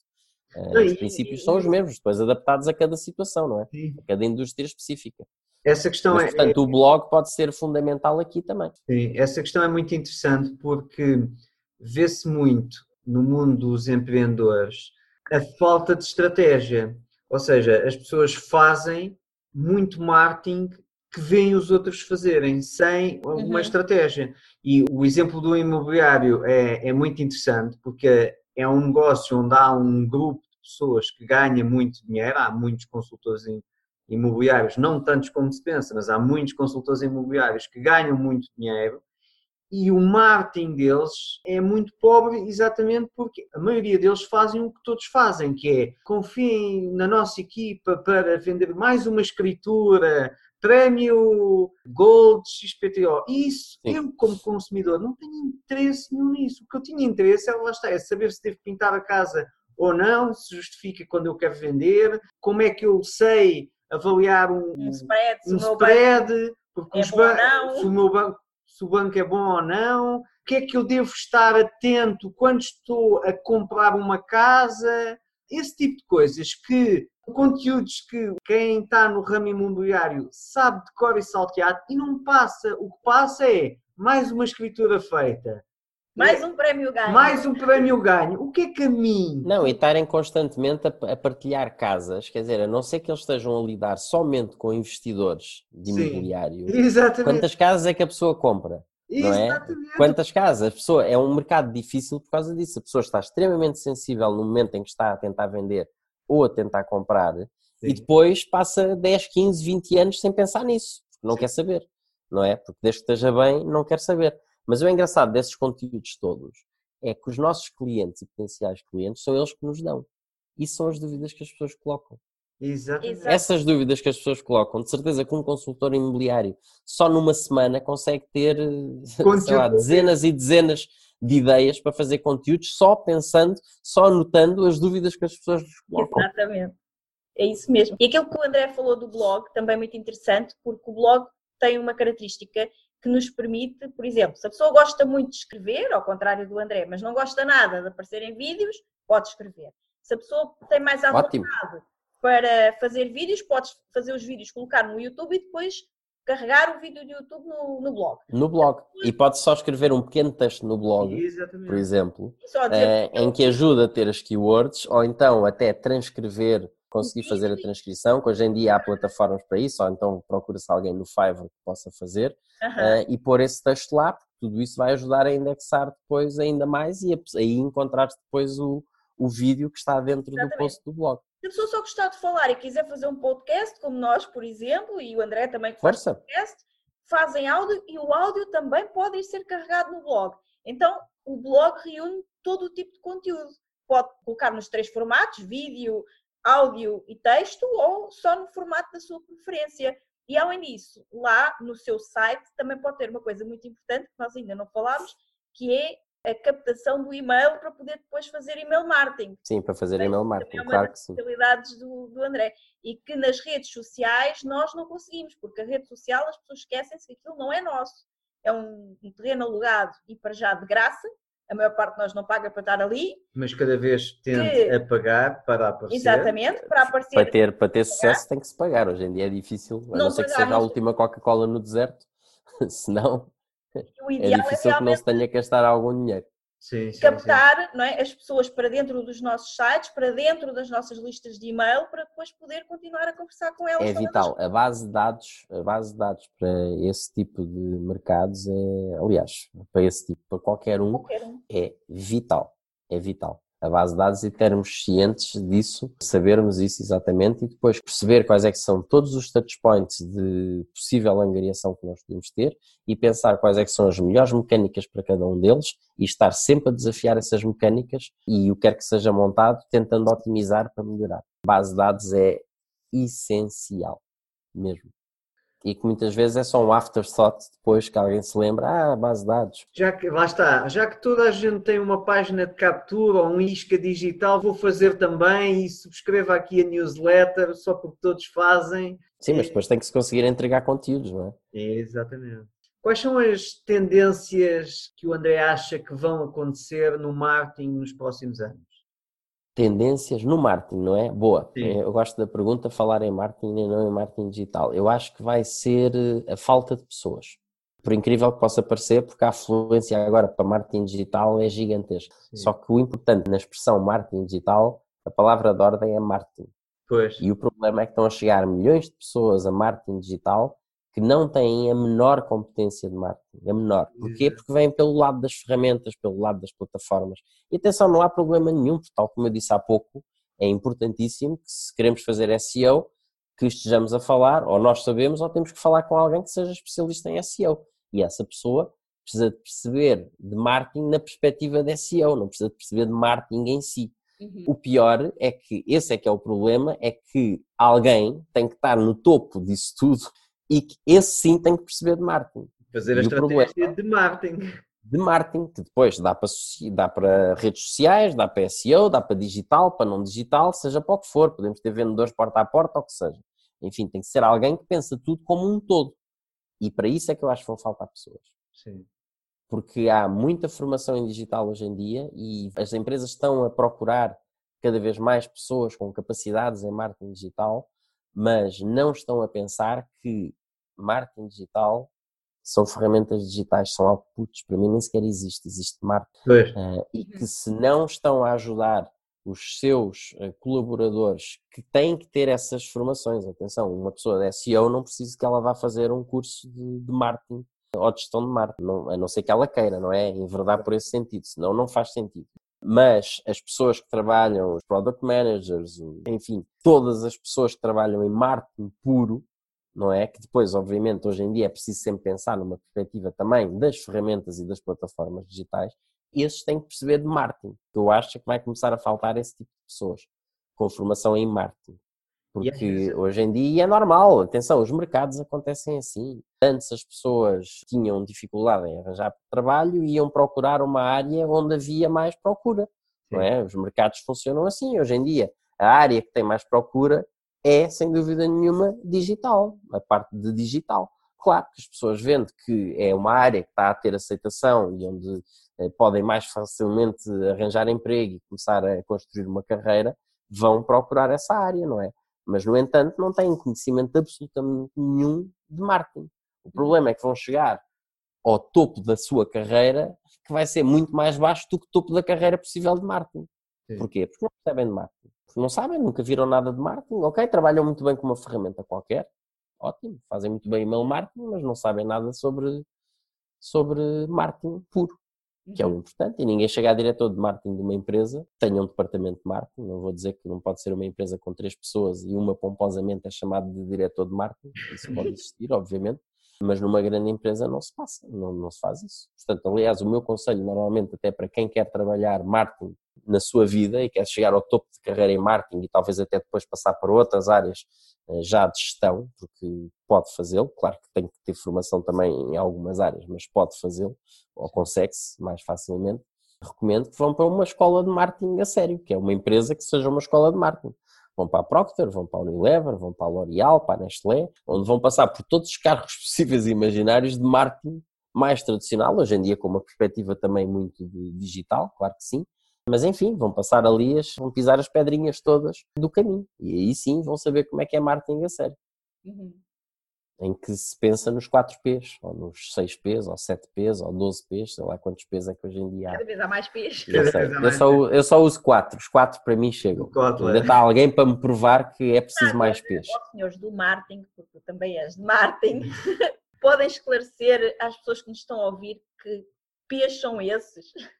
Já percebemos qual é o produto. Sim, e é o produto, o outro é o preço, uhum. o outro é a promoção, que dentro da promoção está as relações públicas, a publicidade. Do que nós estamos a falar de marketing e depois o outro é a distribuição. É sim, que é o placement ou o placement. É o placement. Que é a distribuição ou o local. E dizem, quando eu falo que só trabalho com os quatro, dizem-me, e as pessoas? As pessoas, não há o P das pessoas, eu, o P das pessoas está em todos os outros. Exatamente. Porque o produto está pensado para alguém, o, o P de promoção está pensado para promover para alguém também, para um público-alvo. A distribuição, nós não vamos distribuir onde o nosso público-alvo não possa ir comprar, não faz sentido, não é? E o preço tem que estar adequado à pessoa que o vai comprar. Portanto, o P das pessoas está distribuído por todos os outros. Eu não preciso de um P específico para as pessoas. Uhum. Aliás, 100 pessoas não Isto é o exemplo que eu costumo dar, não é? Porque nós, se não tivermos a, se não tivermos a pensar a pessoa em cada um dos outros P's, de certeza que não vamos ter, é muito difícil vermos a ter sucesso, não é? Exatamente. Tudo isso é pensado à luz do público-alvo a quem nós nos destinamos. Claro. E tendo em conta que muitas pessoas que nos ouvem que são empreendedores, alguns ainda em início, e que trabalham muito sozinhos, como nós já falámos, que geralmente não têm qualquer competência de marketing. O que é que o André, enquanto profissional de marketing, considera ser essencial estas pessoas saberem de marketing? Já falámos aqui da estratégia, mas para elas conseguirem ter um negócio de sucesso e promoverem os seus produtos. Para além da estratégia, o que é que é essencial? É formação, formação, formação. E atenção, não precisam de ser formações presenciais. Hoje em dia, ah, quer dizer, se há uma coisa boa que o digital nos trouxe é a quantidade de conteúdos que existem por todo lado. Comprem livros, comprem livros antigos, se é de marketing puro, comprem livros antigos. Não interessa se havia internet na altura que o livro foi lançado ou não. Marketing é marketing, depois os outros livros só não tinham o digital pensado porque não existia na altura, porque se houvesse, eles tinham pensado, mas a base é a mesma e depois perceber como é que tudo vai encaixar. O mais importante é o fator limitante, que somos nós, é a nossa capacidade de trabalho, não é? Não podemos planear 8 horas de trabalho se nós temos, eh, em marketing, se nós temos outras coisas para fazer e que entregar o nosso produto, não é? Uhum. Portanto, temos que perceber que o que quer que seja que nós montemos, nós temos que ter capacidade de alimentar, de fazer acontecer. Portanto, o site é essencial, temos que aprender o mínimo necessário para poder ter um site que sirva ao seu propósito, atenção, que vai ter objetivos específicos que em grande parte é dar a conhecer o produto e responder às questões das pessoas e fazer com que as pessoas possam nos contactar no sentido de ter mais informações ou de nos contratar ou de serviços ou comprar os nossos produtos. Portanto, o site tem que ter esse muito bem definido. Hoje em dia há plataformas muito fáceis que permitem nós criarmos um site sem conhecimentos técnicos, isso para diminuir necessidade de investimento inicial, mas o site deve ter qualidade, é uma janela que a pessoa vai ficar com uma percepção do nosso trabalho a partir da imagem que o nosso próprio site transmite. É uma é? montra, não é? é Também. Sim, é uma coisa muito mal feita, não é? Quem é que vai pensar-se que todo é como entrar num restaurante que está desorganizado e sujo. Nós pensamos, então se está assim, quer dizer, não é bom. Não é? O site é a mesma é coisa a comida é, corre risco de sair lá com uma intoxicação alimentar. No site é a mesma coisa, é uma janela claramente para a qualidade. A qualidade até pode ser ótima, mas se as pessoas percepcionam, ah, isto aqui não tem grande aspecto, não, estes gajos não parecem ser muito bons, provavelmente vão ter mais dificuldade em comprar. E depois perceber quais é são as redes sociais onde é que nós temos de estar, ter uma boa estratégia de conteúdos, de angariação, portanto já pensar um bocadinho mais de inbound, que é a parte de conteúdos que atrai, mas depois com a parte da angariação em que fazemos a tal base de dados, uma newsletter pode ser, ou email marketing pode ser extremamente importante para este tipo de profissionais, em que não só tem os conteúdos que têm no blog, partilham nas redes sociais, mas que faz chegar diretamente às pessoas, e pronto, e depois gerir toda esta máquina que não é uma coisa pequena, não é?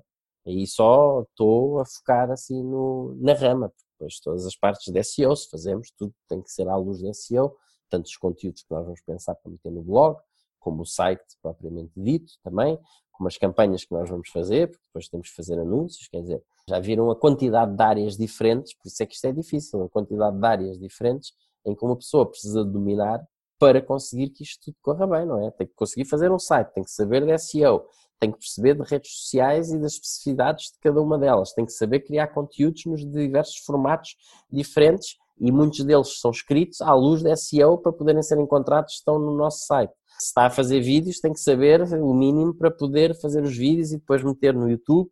E também tem as preocupações todas com as tags que deve usar, as keywords, como é que deve escrever os textos, os títulos para ser encontrado, fazer os thumbnails, as imagenzinhas que chamam a atenção. E depois, se ainda começa a pensar em fazer anúncios, tem que saber fazer e trabalhar bem com a plataforma de anúncios do Facebook. Aí então já custa mais, porque nós temos que estar a pagar, não é? Para ter resultados. Nos outros, ok, podemos ter perdido tempo, era o nosso tempo, podíamos ter estado a fazer outras coisas, mas era tempo, não é? Pronto, enfim, se, tivéssemos, se não tivéssemos de estar a trabalhar para um cliente, era o nosso tempo. Mas nos anúncios nós já estamos a pagar e depois estamos a fazer Google Ads, também temos que saber fazer. Enfim, há aqui muitas, muitas variáveis no meio disto tudo. Sim, e o André. Eh, não é impossível. Não é impossível. Ficar 8 horas por dia, ou o tempo que ela escolher trabalhar, a fazer a parte do marketing, porque depois também tem que fazer a parte do trabalho dela em si. Mas o contrário é verdade, ou seja, a pessoa não pode pensar em ficar uh, as 8 horas ou mais ou menos que queira trabalhar por dia a fazer aquilo que ela faz, seja lá qual for a sua profissão, sem pensar nesta parte. E na minha perspectiva, pelo menos quando as pessoas estão a começar, elas pensam que vão ficar por exemplo, nós somos coaches e trabalhamos com muitos coaches e eles pensam que vão ficar assim 8 ou 9 ou 10 horas até, se for preciso, por dia, a atender e ter o dia preenchido com trabalho de coaching. Só que isso é o que eles menos vão fazer, porque eles precisam de aprender todas estas pelo menos, Pelo menos no início, não é? Pelo menos no início, porque para já os clientes, a mim nunca me caíram do céu, não é? Quer dizer, às vezes até parece... Sim, não é que o word of mouth não funciona e é, e é claramente para esse tipo de negócios uma parte absolutamente essencial do negócio. Mas Sim. isso é resultado natural de nós fazermos um bom trabalho. Exatamente. Não quer dizer que não possamos criar algumas mecânicas de referral, que se podemos ter, em que é podemos incentivar as pessoas de uma forma simpática, não é? Não é aquela coisa de fazer com que de repente as pessoas sintam que têm a obrigação de nos estar a arranjar clientes, não. Uhum. Mas podemos criar mecânicas simples e simpáticas de fazer para a pessoa ter vontade de nos recomendar naturalmente. Uhum. Uh, mas sim, mas mais do que tudo é, é reflexo do bom trabalho que nós estamos a fazer. Sim, e há, há muitas pessoas que pensam que vão ficar só a trabalhar naquilo que é a arte delas, aquilo que elas gostam de fazer, e se calhar no início há muitas coisas que elas vão ter que fazer muito mais do que isso, nomeadamente na área do marketing, da promoção, e sobretudo porque, enquanto que aquilo que elas sabem fazer bem já é a sua competência natural ou adquirida e já não precisam de um esforço tão grande para conseguir fazer bem, neste campo, como as pessoas não sabem nada, ainda vão ter que aprender, então tem que ter o tempo de aprendizagem, o tempo de fazer, então, se calhar aquilo que as pessoas não sabem é que numa fase inicial, se calhar vão ter que trabalhar muito mais no marketing do que no produto em si. E fazê-lo de uma forma estratégica, porque também o que se vê muito é as pessoas fazem alguma coisa, assim que enchem a agenda, param, param porque agora estou a atender depois quebra. estes clientes. Sim. Quando os clientes acabam, voltam a fazer só que depois passam ali um tempo de vacas magras complicado, não é? Porque até começar a pegar e ganhar tração, começar a ter reuniões e começar a fechar negócios, seja como coach ou seja como for, demora tempo, não é? Liga-se o botão e de repente começam a entrar outra vez, não é? Fábrica de salsicha. Aliás, nós falámos aqui no início que o André, que está no primeiro lugar do, dos tops aí do, dos podcasts, disse que como houve uma semana que não publicou porque quer reajustar os conteúdos para servir melhor as pessoas nesta época, em que é uma época diferente, em que as pessoas estão a ir para as suas casas, em que se calhar estão com algum tipo de receios e quer adequar os conteúdos para servir melhor as pessoas agora, o facto de não ter publicado uma semana já desceu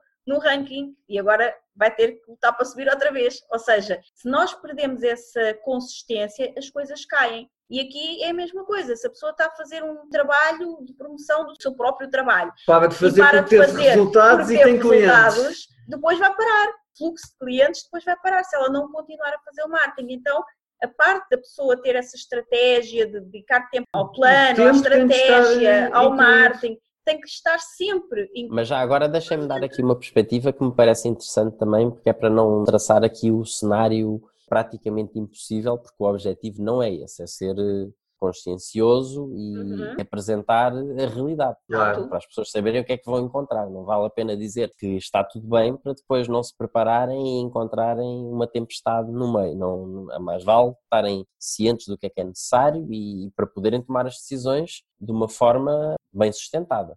Um dos conselhos que eu daria claramente, eu acho que as pessoas devem aprender isto tudo ao detalhe, como eu disse, não. Essa é a possibilidade quando as pessoas não têm capacidade de investimento. Uhum. Que, infelizmente, na maior parte dos casos, é o que acontece.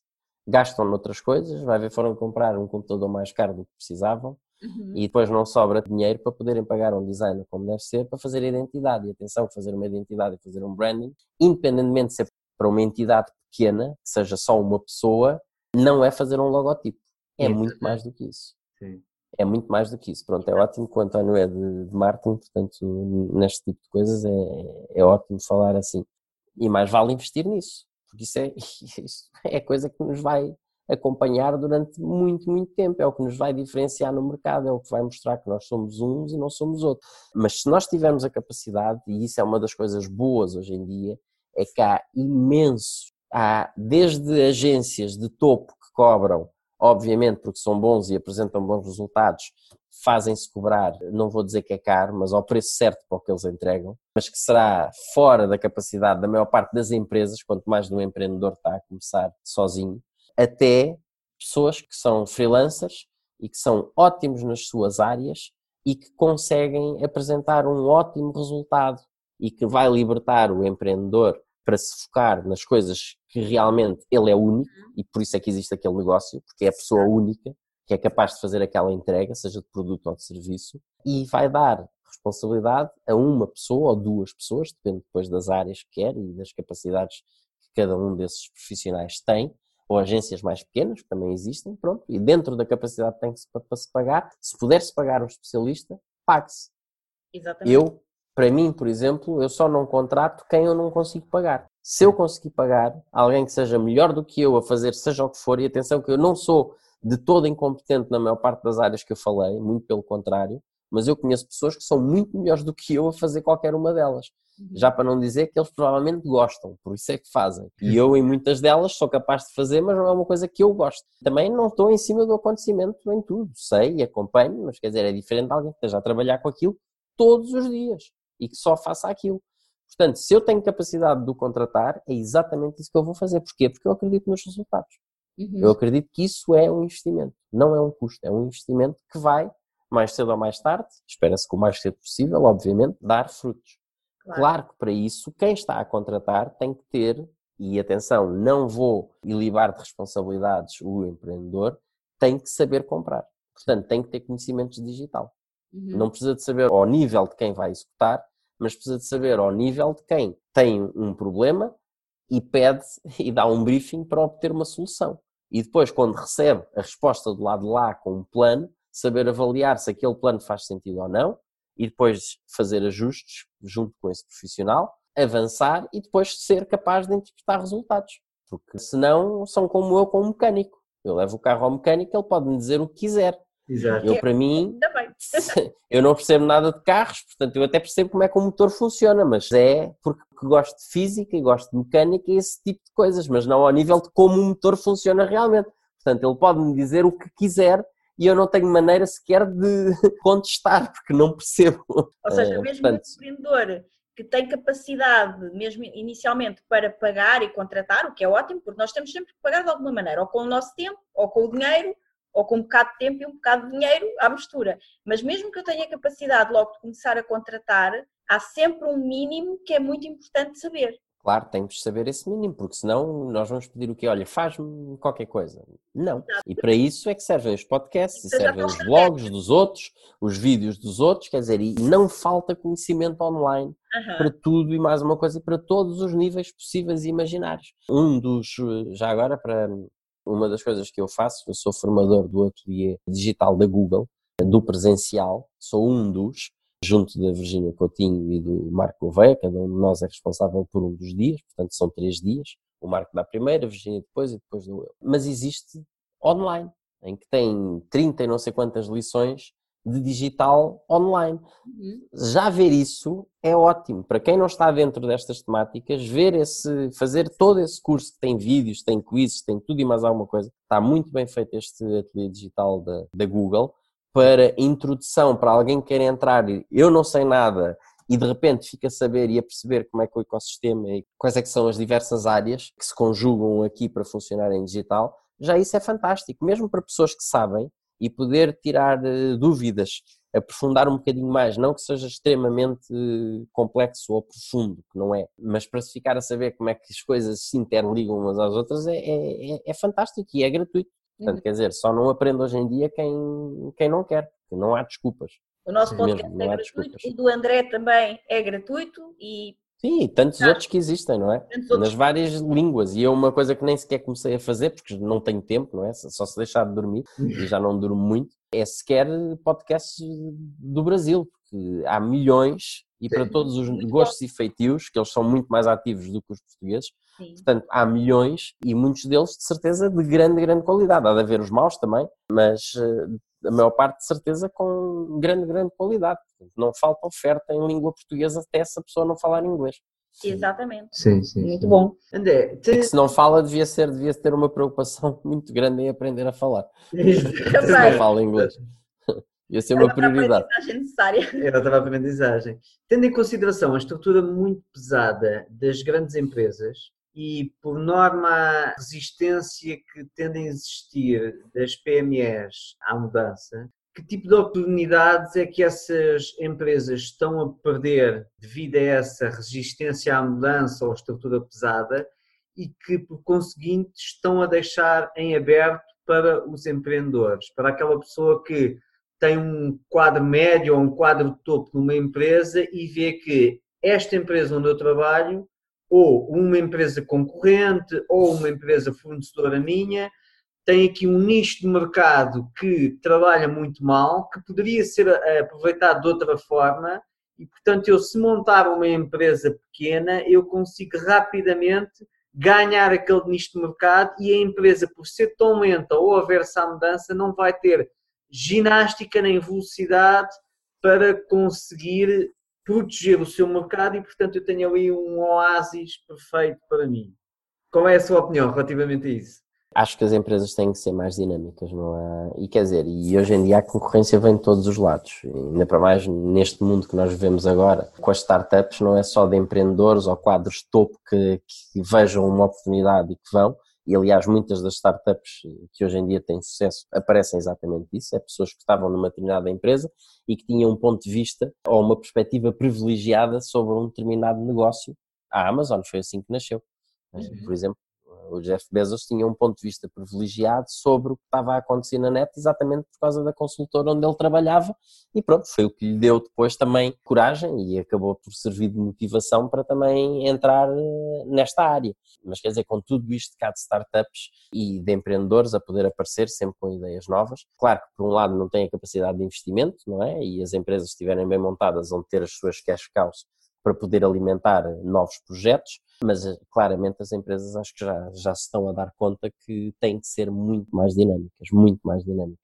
E atenção, porque lá para o empreendedor ou o tal executivo de topo ter visto uma área que podia se aproveitar e que poderia aproveitar e lançar lá, não quer dizer que essa área, por exemplo, para uma empresa grande, tivesse interesse. Porque vai ver, era tão pequena em termos de dimensão ou de volume potencial que não. O risco é que depois, muitas vezes, isso aumenta e acaba por abarcar outras áreas ou, ou crescer de outra maneira ou vir a substituir outras coisas que, que, se escolhia para a mesma necessidade. Esse é o risco, mas é normal, acontece, sempre aconteceu, empresas não se movimentarem para ocupar o espaço porque o espaço não valia o esforço face à dimensão da empresa, não é? Sim. Isso sempre aconteceu. Eh, por lado também há empresas que muitas vezes lançam eles próprios produtos que são concorrentes dos principais produtos deles para ocupar espaço em relação aos da concorrência. Mais vale eu vender menos do meu produto A porque estou a vender também o do B e o A e o B juntos ocuparem mais espaço e fazer com que o C que não é meu, que é de outros, não poder. Portanto, existem todas as hipóteses. O que eu vejo é que hoje em dia há empresas que estão a começar a, a trabalhar de uma forma diferente e estão a tentar, para ganhar mais flexibilidade, a organizar-se internamente em grupos de trabalho de projeto que funcionam muito mais como startups dentro da própria empresa para poder dar resposta exatamente a isto e não ficarem agarrados a um desenvolvimento de produto que a parte dos pés tem que ser pensada à mesma, eu acho que tem que ser sempre pensada, mas não do ponto de vista de quem vai lançar um produto para uma empresa grande, mas do ponto de vista de quem vai testar no mercado para saber se aquele produto funciona ou não. E em que muitas vezes vamos pelos tais MVPs, pelo Minimal Viable Product, em que lançamos uma coisa para o mercado que nós sabemos que não é, que está longe de ser o produto final, mas que nós vamos perceber exatamente se há potencial para fazermos o resto ou não. E há inúmeras empresas, tanto serviços como produtos, que se começam a organizar dessa maneira para serem muito mais flexíveis, muito mais flexíveis. Sim. Porque se estão à espera da estrutura toda para fazer, porque alguém que vai lançar um produto numa empresa que seja um produto de consumo, por exemplo, e tem fábricas para produzir os produtos dele, para fazer uma coisa dessas tem que adaptar ou arranjar maquinaria para fazer esse produto específico. Quer dizer, tem que pensar desde a concepção até o ataque ao mercado é muito complicado fazer isto, já para não dizer o risco de depois estar a lançar uma coisa que pode não funcionar no mercado. Portanto, consegue-se fazer e fazer como muitas startups fazem hoje em dia, que usam o Kickstarter e outros, não é, para produtos, fazer coisas, mas utilizando a própria distribuição deles, em que fazem produções pequenas, só de teste, para lançar, em vez de estar a fazer uma coisa de um grande lançamento. Eu estou a falar de produto físico, que é para se ter uma percepção melhor com coisas que são físicas. Sim, com sim. produtos não físicos, ainda mais fácil é fazer uma coisa destas, não é? em que se pode estar a trabalhar e que pode. E que atenção, há muitas empresas de desenvolvimento que fazem isto há séculos. em que estão a fazer uma plataforma e que aproveitam os próprios clientes para ajudar a desenvolver mais ou uma nova plataforma ou áreas dessa plataforma que já existe, em que trabalham junto com o cliente e dizem, ok, nós agora vamos desenvolver isto, ou porque vocês nos estão a pagar e depois não pagam mais, e eles vão rentabilizar isso com novos clientes que vão utilizar, ou então porque usam aquele cliente para teste, e pronto, vocês têm isto tudo aberto para poderem testar. Depois, a partir do momento em que fique fechado, logo se vê quando é que se vai pagar. Claro que isso tem que ser tudo definido à partida, não é? é? Mas enfim, há muitas formas dessas, com serviços ou com plataformas, ainda se torna mais fácil poder fazer esse tipo de coisas.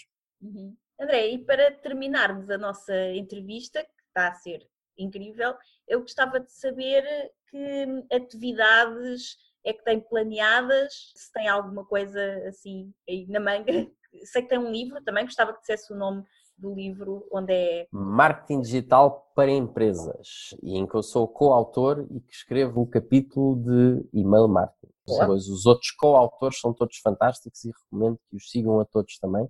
Todos partilham conteúdos e ótimos conteúdos e são ótimas pessoas também, o que ajuda, que é sempre bom. Mas pronto, tem um livro que é bom, que está. Chama entrevistas a Martin Gurus. Esse é o meu podcast e que também está a vídeos nas diversas plataformas. Podem seguir-me no, no, Facebook, no LinkedIn, enfim, no YouTube também, que não está tão dinamizado, mas os vídeos estão lá. No Instagram também, hoje em dia, mais do que tudo, o meu Instagram é focado nestes conteúdos eh, mais relacionados com a minha atividade profissional, portanto, não, não vão ver as minhas fotografias de praia, naquelas fotografias típicas de, das pernas dobradas a ver o mar, das salsichas, Portanto, vão ver conteúdos de, relacionados com marketing e marketing digital e marketing relacional, que são as minhas áreas principais. E depois também dou formação em diversas instituições. Já agora aproveito para chamar a atenção para uma delas, a Lisbon Digital School, agora à luz de tudo o que está a acontecer com esta questão do coronavírus e de muitas pessoas estarem em quarentena, obviamente, tal como outras instituições agora acabaram com as aulas presenciais, não é? Suspenderam as aulas presenciais para já e muito rapidamente lançaram aulas online, cursos online, que vão ser síncronos, portanto vão acontecer ao mesmo tempo o professor, o formador a entregar os conteúdos diretamente, não, portanto não são pré-gravados, não, são entregues diretamente.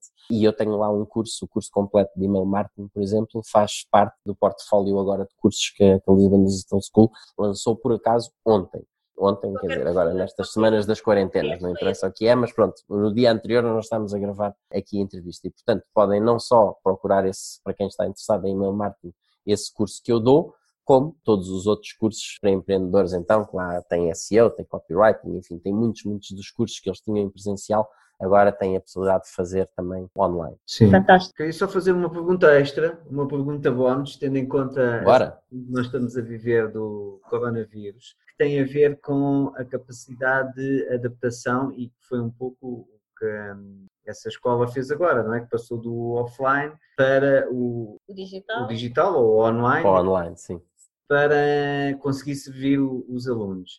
E ainda hoje eu tive um, a informação de um exemplo muito interessante que teve a ver com uma empresa de venda direta, que é a Vorwerk, que eles têm um dos produtos mais conhecidos em Portugal. A Vorwerk é, é das maiores empresas de venda direta do mundo e a maior europeia. E um dos produtos mais conhecidos em Portugal são as BIC, que é uma venda muito presencial. Porquê? Porque estamos aqui a falar de... Há uma série de sentidos que influenciam no processo da venda, o cheiro, o gosto, isso tudo. Portanto, Sim. é uma venda muito direta e uma venda muito emocional e os sentidos são muito importantes, portanto, o facto presencial é muito importante. É feita claro. também administradoras, com a casa das sim, sim, sim. e que a pessoa prova a comida feita na Bimbi e aí cria a emoção de compra. E devido a esta questão do coronavírus, eles numa semana, rapidamente, criaram uma plataforma de vendas e as demonstradoras agora, eu achei genial, as demonstradoras agora fazem, fazem. online. Das suas próprias casas. Das suas próprias casas e eles têm uma coisa que é, eles fazem duas visitas, a visita de venda e a visita que eles chamam a visita de boas-vindas, que é quando a pessoa recebe a máquina, eles vão lá para fazer... Fazer uma demo, sim. Uma demo já com a máquina da pessoa. E então agora eles fazem duas apresentações, digamos assim, ou seja, eles vendem online e quando a pessoa compra já numa plataforma, eles numa semana criaram uma plataforma de vendas e e da parte do crédito. Isso é que é poder da adaptação. Isso é que é poder da adaptação. E quando a pessoa recebe a máquina, é a pessoa que faz a demonstração ao vendedor. Sim. E o vendedor vai ajudando e a pessoa vai fazendo o cozinhado na sua primeira máquina. Ah, muito interessante, não sabia. É, eles fizeram isto no espaço de uma semana. Foi agora. No espaço de uma semana eles criaram o fantástico. que eu achei fantástico e achei brilhante. Onde é que eu quero pegar aqui? É no facto de estamos a falar numa das maiores empresas de venda direta do, do mundo. Portanto, eles têm músculo e, ao contrário de muitas outras grandes empresas, tiveram a visão para rapidamente se adaptarem. Será que as PMEs portuguesas vão ter essa visão e vão ter essa capacidade de adaptação e também tão rápida, tão rápida para conseguir se adaptar a estes momentos, porque mesmo quando esta quarentena passar, isto vai deixar sequelas ou vão haver alterações de hábitos, tanto a nível das empresas como dos consumidores. Tanto uns como outros percebem que, afinal, é possível trabalhar mais online, é possível comprar mais online. E, portanto, o online vai aumentar drasticamente porque como houve um espaço de tempo que não acredito que sejam só 15 dias, que foi imposto, depois acaba por se tornar natural. E a partir daí, as empresas que aproveitaram isso e que se adaptaram a isso ganham uma certa vantagem relativamente às outras que não o fizeram, que simplesmente estiveram à espera que este momento passasse. Na opinião do André, as PMEs portuguesas, porque Portugal tem panorama empresarial muito à base de PMEs, têm essa capacidade de se adaptar. Qual é a sua opinião? Eu acho que não vão ter outro remédio. Portanto, esse vai ser um dos desafios dentro do grande desafio, não é? É o do it or vai ser. Isso é só um dos pequenos desafios. Vamos ver quem é que estava preparado para aguentar agora meses sem faturação praticamente nenhuma. A não ser que se venda luz ou água canalizada, que aí vai ter de certeza maior, vai ter algum crescimento, ou seja uma plataforma já Netflix ou estejamos a vender bens essenciais, que esses também as pessoas estão a fazer stock na medida do possível e também vão ter picos de venda agora, que estão a ter. Tirando esses, as outras atividades param. Portanto, isso é só mais um dos desafios. Portanto, para muitos nem sequer é desafio porque não têm trabalho. As pessoas, independentemente de até poderem fazer teletrabalho, não têm. Os outros que já estavam preparados eh, ou que mais facilmente poderiam fazer teletrabalho, provavelmente continuam e continuam a fazer, pronto, em agências de marketing digital, puro só de digital, quer dizer, eu acho que não é a mesma coisa poder ter as pessoas a trabalhar em conjunto, quando trabalham em, em projetos em conjunto, mas quer dizer, conseguem-nos fazer à distância também. Não é possível. Não é a mesma coisa se puderem estar todos juntos, mas conseguem fazê-lo à distância, portanto, para esses é relativamente fácil. Eu acho que isso é só uma das pequenas adaptações. Muito mais complicado devem estar todos a pensar é como é que vão fazer em liquidez para pagar os espaços que têm que arrendar sem estar a ganhar dinheiro, para pagar os, os seus colaboradores sem estar a pagar dinheiro, os seus fornecedores de coisas que já foram entregues, outras coisas que tinham sem estar a faturar absolutamente nada. Portanto, sim, vai ser preciso mas, mas atenção, nós somos seres humanos, nós não duramos até hoje por acaso. Sim. Nós temos uma capacidade gigante de adaptação em tudo, não só nós enquanto seres vivos, como comunidades, não há problema nenhum que nos tenha deitado abaixo até agora. Portanto, também não vai ser este por muito que as coisas mudem, não vai ser este. Aliás, nós já passámos, as pessoas podem não, não saber, não se lembrar, não se lembram, porque não estavam vivas nessa altura. Mas quando foi a gripe espanhola em, em 1918 e 1919, a humanidade passou tempos miseráveis, em que agora é um passeio no parque. É? Só em Portugal morreram 60 mil pessoas. Era um vírus muito mais complicado e as situações, as pessoas não podiam necessariamente ir trabalhar para casa, muitas delas paravam de trabalhar, paravam de comer, tinham de estar umas com as outras, tinham que fazer coisas. Quer dizer, ultrapassou-se isso, ultrapassou-se ao ponto de hoje em dia não haver memória comum disso, Sim. que é inacreditável. Porque é algo que é estranho, porque os meus pais, não o tendo vivido, conviveram com muitas pessoas que o viveram. E hoje em dia, três gerações depois, não existe memória comum disso. Sim. Que é inacreditável, é? porque é daquelas coisas que devia ser marcante. Porque a nível mundial matou mais gente do que a Primeira Guerra Mundial, que acabou em 18 e não existe memória comum, que é estranho. Muito embora esteja completamente relatado e pode estar super documentado, super documentado, mas não existe memória comum, o que é estranho, não é? Porque há coisas que até mais atrás existe memória comum. Que vai sendo passada e isto passou ao lado. Portanto, há de ter tido impacto na maneira como as pessoas. Eu hoje, uma partilha engraçada que fiz foi exatamente dessa, da influência espanhola, e o que era recomendado às pessoas é exatamente o que eles recomendam agora. Ficar em casa. É, é, é evitar o contacto, ter o cuidado com a higiene, lavar, não tocar em coisa, enfim, é impressionante. O que era aconselhado na altura, em 1918, é quase papel químico do que se aconselha agora pessoas não eram estúpidas, percebiam que as coisas passavam. Nessa altura, ainda para mais, já se tinha descoberto o que, é que eram bactérias, o que, é que eram as coisas, como é que se transmitiam as doenças. Não era do tempo da peste negra em que não se sabia como é que as coisas aconteciam. É se achava que os ratos apareciam de geração espontânea. Nesta altura já se saberia, portanto, médico, a medicina já estava, comparado com um século antes, estava muito, muito avançada. A diferença de um, para um século antes era maior do que nós temos de há 100 anos para agora. Claro que evoluiu muito em termos técnicos e científicos, mas a diferença de 1918 para 100 anos antes ou 200 anos antes era muito maior. Portanto, nessa altura já tinham muito conhecimento e é quase papel químico das recomendações de agora. Isso é muito interessante porque nós podemos sempre aprender muito com o passado. E há dias estávamos inclusivamente a ter uma conversa com o nosso filho, que tem 11 anos e que não percebe porque é que tem que aprender uma série de coisas que tem que aprender na escola. E nós explicávamos que, por exemplo, nomeadamente coisas de história, que são do passado, que é que isso me vai adiantar para o futuro. E nós explicávamos justamente que, olha, é através da história que nós conseguimos depois perceber algumas coisas que se passam agora e que se vão passar no futuro, que conseguimos fazer previsões para o futuro. Então é muito importante aprender história. E nesse sentido, segundo essa história da gripe espanhola que o André estava a falar agora, podemos desde já aprender que daqui por algum tempo, talvez não seja assim tanto, ninguém se vai lembrar disto e já vai ter passado tudo e já ninguém se vai lembrar. Esperemos, esperemos que sim, sim, que tenha sido uma coisa tão, enfim, hoje em dia é muito mais mediática e toca muito mais as pessoas, mas quer dizer, quando foi a gripe espanhola, dificilmente não se terá tido pessoas com contacto direto, portanto familiares muito próximos, que tenham passado mal, não é? E que não se tenha conhecido muito, há alguns grupos que tenham em, em, centros mais com concentrações maiores, em que de certeza que quase toda a gente conhecia alguém que tivesse morrido e a evolução e rapidez. Quer dizer, imaginem o pânico nessa altura, não é? Não era a que temos hoje. Não havia ventiladores e como há hoje em dia e essas coisas todas. Portanto, tudo o que era em termos de resposta havia de ser mais lento e um pouco mais incapaz do que seria hoje. Mas isto, essa perspectiva histórica é engraçada. Eu falo muito disso em marketing e é curioso porque, principalmente agora com estas coisas do marketing digital, devem ter reparado que de vez em quando é uma expressão que me pode irritar um bocadinho,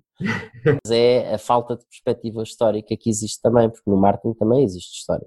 Uhum. E as pessoas acharem que tratarem certas coisas, certos temas, como se tivessem nascido agora, quando não nasceram agora. Uhum. O que as uhum. pessoas não sabem é porque ou não trabalhavam em marketing ou porque nunca se preocuparam com isso. A maior parte das coisas eu consigo desconstruir muito facilmente não são de agora. Não são de agora. São coisas que eram feitas há séculos antes de haver internet. Exatamente. Só não faziam da maneira como nós fazemos agora porque não havia internet. Mas quer dizer, marketing de conteúdos não é novo, venda à distância não é novo. Quer dizer, antes vendia-se. Há um exemplo muito engraçado que eu mostro que é de 1900 e e troca o passo, mas muito início, não me lembro de que ano é que é, mas é 1900 e qualquer coisa, que é dos armazéns de Chiado e é o catálogo que os armazéns de Chiado utilizavam para vender, não só em Portugal à distância, comprar as ex-colónias. Uhum. Portanto, aquilo tinha que atravessar o Atlântico para ir para o Brasil, ou tinha que ir para outro hemisfério para ir vender em África, e as pessoas recebiam lá o catálogo, que era todo em gravuras, porque já existia fotografia, mas não conseguiam o nível de detalhe de uma gravura, com as peças todas, as medidas de colarinho para os homens, os punhos que queriam escolher, tal como se nós fôssemos hoje em dia a um site comprar uma camisa ou comprar outra coisa qualquer. Portanto, tinha que ir de barco para lá, tinha a pessoa que resolver o que é que queria comprar, preencher as coisas, vir de barco para cá, fazerem os produtos e enviar de barco para lá. E agora eh, dizem-me coisas como se tivesse sido inventado agora quando os outros faziam isto, mas era o melhor que havia, era a mais alta tecnologia que havia na altura. E faziam é acontecer. É a mesma coisa. Hoje em dia é rápido. Sim. A única diferença é essa, é que é rápido, mas era a mesma coisa exatamente. A estrutura é a mesma, as ferramentas e a velocidade é que é diferente. Este mas... exemplo é absolutamente fantástico, é soberbo. Faz parte, acho que é do volume 2 da Lisboa Desaparecida, do livro. Uhum. E já agora, nós falámos aqui durante o podcast que é importante para qualquer empreendedor ir aprender alguma coisa sobre marketing para colocar o seu negócio a funcionar, mas aqueles empreendedores que já trabalham justamente no mercado do marketing digital, fica também a sugestão, vão aprender sobre marketing porque... Marketing puro e duro. Ajuda a alinhar ideias. Marketing. Ajuda a alinhar ideias, sem dúvida nenhuma. Exatamente. Ótimo conselho, Sónia. André, muito obrigado pela entrevista. Nós vamos Obrigado, deixar eu. todos os contactos do André, as redes sociais, o Sim, na descrição do podcast podcast. também. o- episódio. E muito obrigado mais uma vez pelo tempo que nos disponibilizou. Muito obrigado, eu tive imenso gosto e foi muito interessante tocar todas estas temáticas com vocês e muito sucesso para o podcast e parabéns pelo vosso trabalho. Obrigada. Para o Obrigado. seu também. Obrigado. Vamos Obrigado. continuar a, a ficar lá, a lutar pelos rankings. Pelos primeiros lugares. Acho boa ideia, acho bem. Obrigada, André. Obrigado. Muito obrigada por ouvires o episódio de hoje. Se gostaste do que ouviste, certifica-te que nos dizes isso, deixando-nos a tua avaliação de 5 estrelas e o teu comentário, porque a tua opinião é mesmo muito importante para nós. Estamos no iTunes, no Castbox e nas principais plataformas de podcast. Depois, subscreve o podcast para receberes automaticamente os próximos episódios e se fizer sentido para ti, partilha-o com quem mais gostas. Também podes ouvir os episódios no nosso site em liberdade2.com. Se ainda não nos segues nas redes sociais, procura por Liberdade a 2. Comenta no post sobre o podcast e conta-nos sobre os teus desafios, sucessos e o que queres que falemos em futuros episódios. Vamos adorar criar um episódio especial para ti. E o melhor acontece depois do episódio, nas conversas dentro da nossa comunidade. Procura por Grupo Liberdade a 2 no Facebook e solicita a tua adesão à nossa comunidade de gente livre. Nós adoramos passar este tempo contigo e mal podemos esperar por te encontrar aqui no próximo episódio. Até lá, desenha o teu estilo de vida, compromete-te com os teus sonhos e agarra a tua liberdade. Até lá!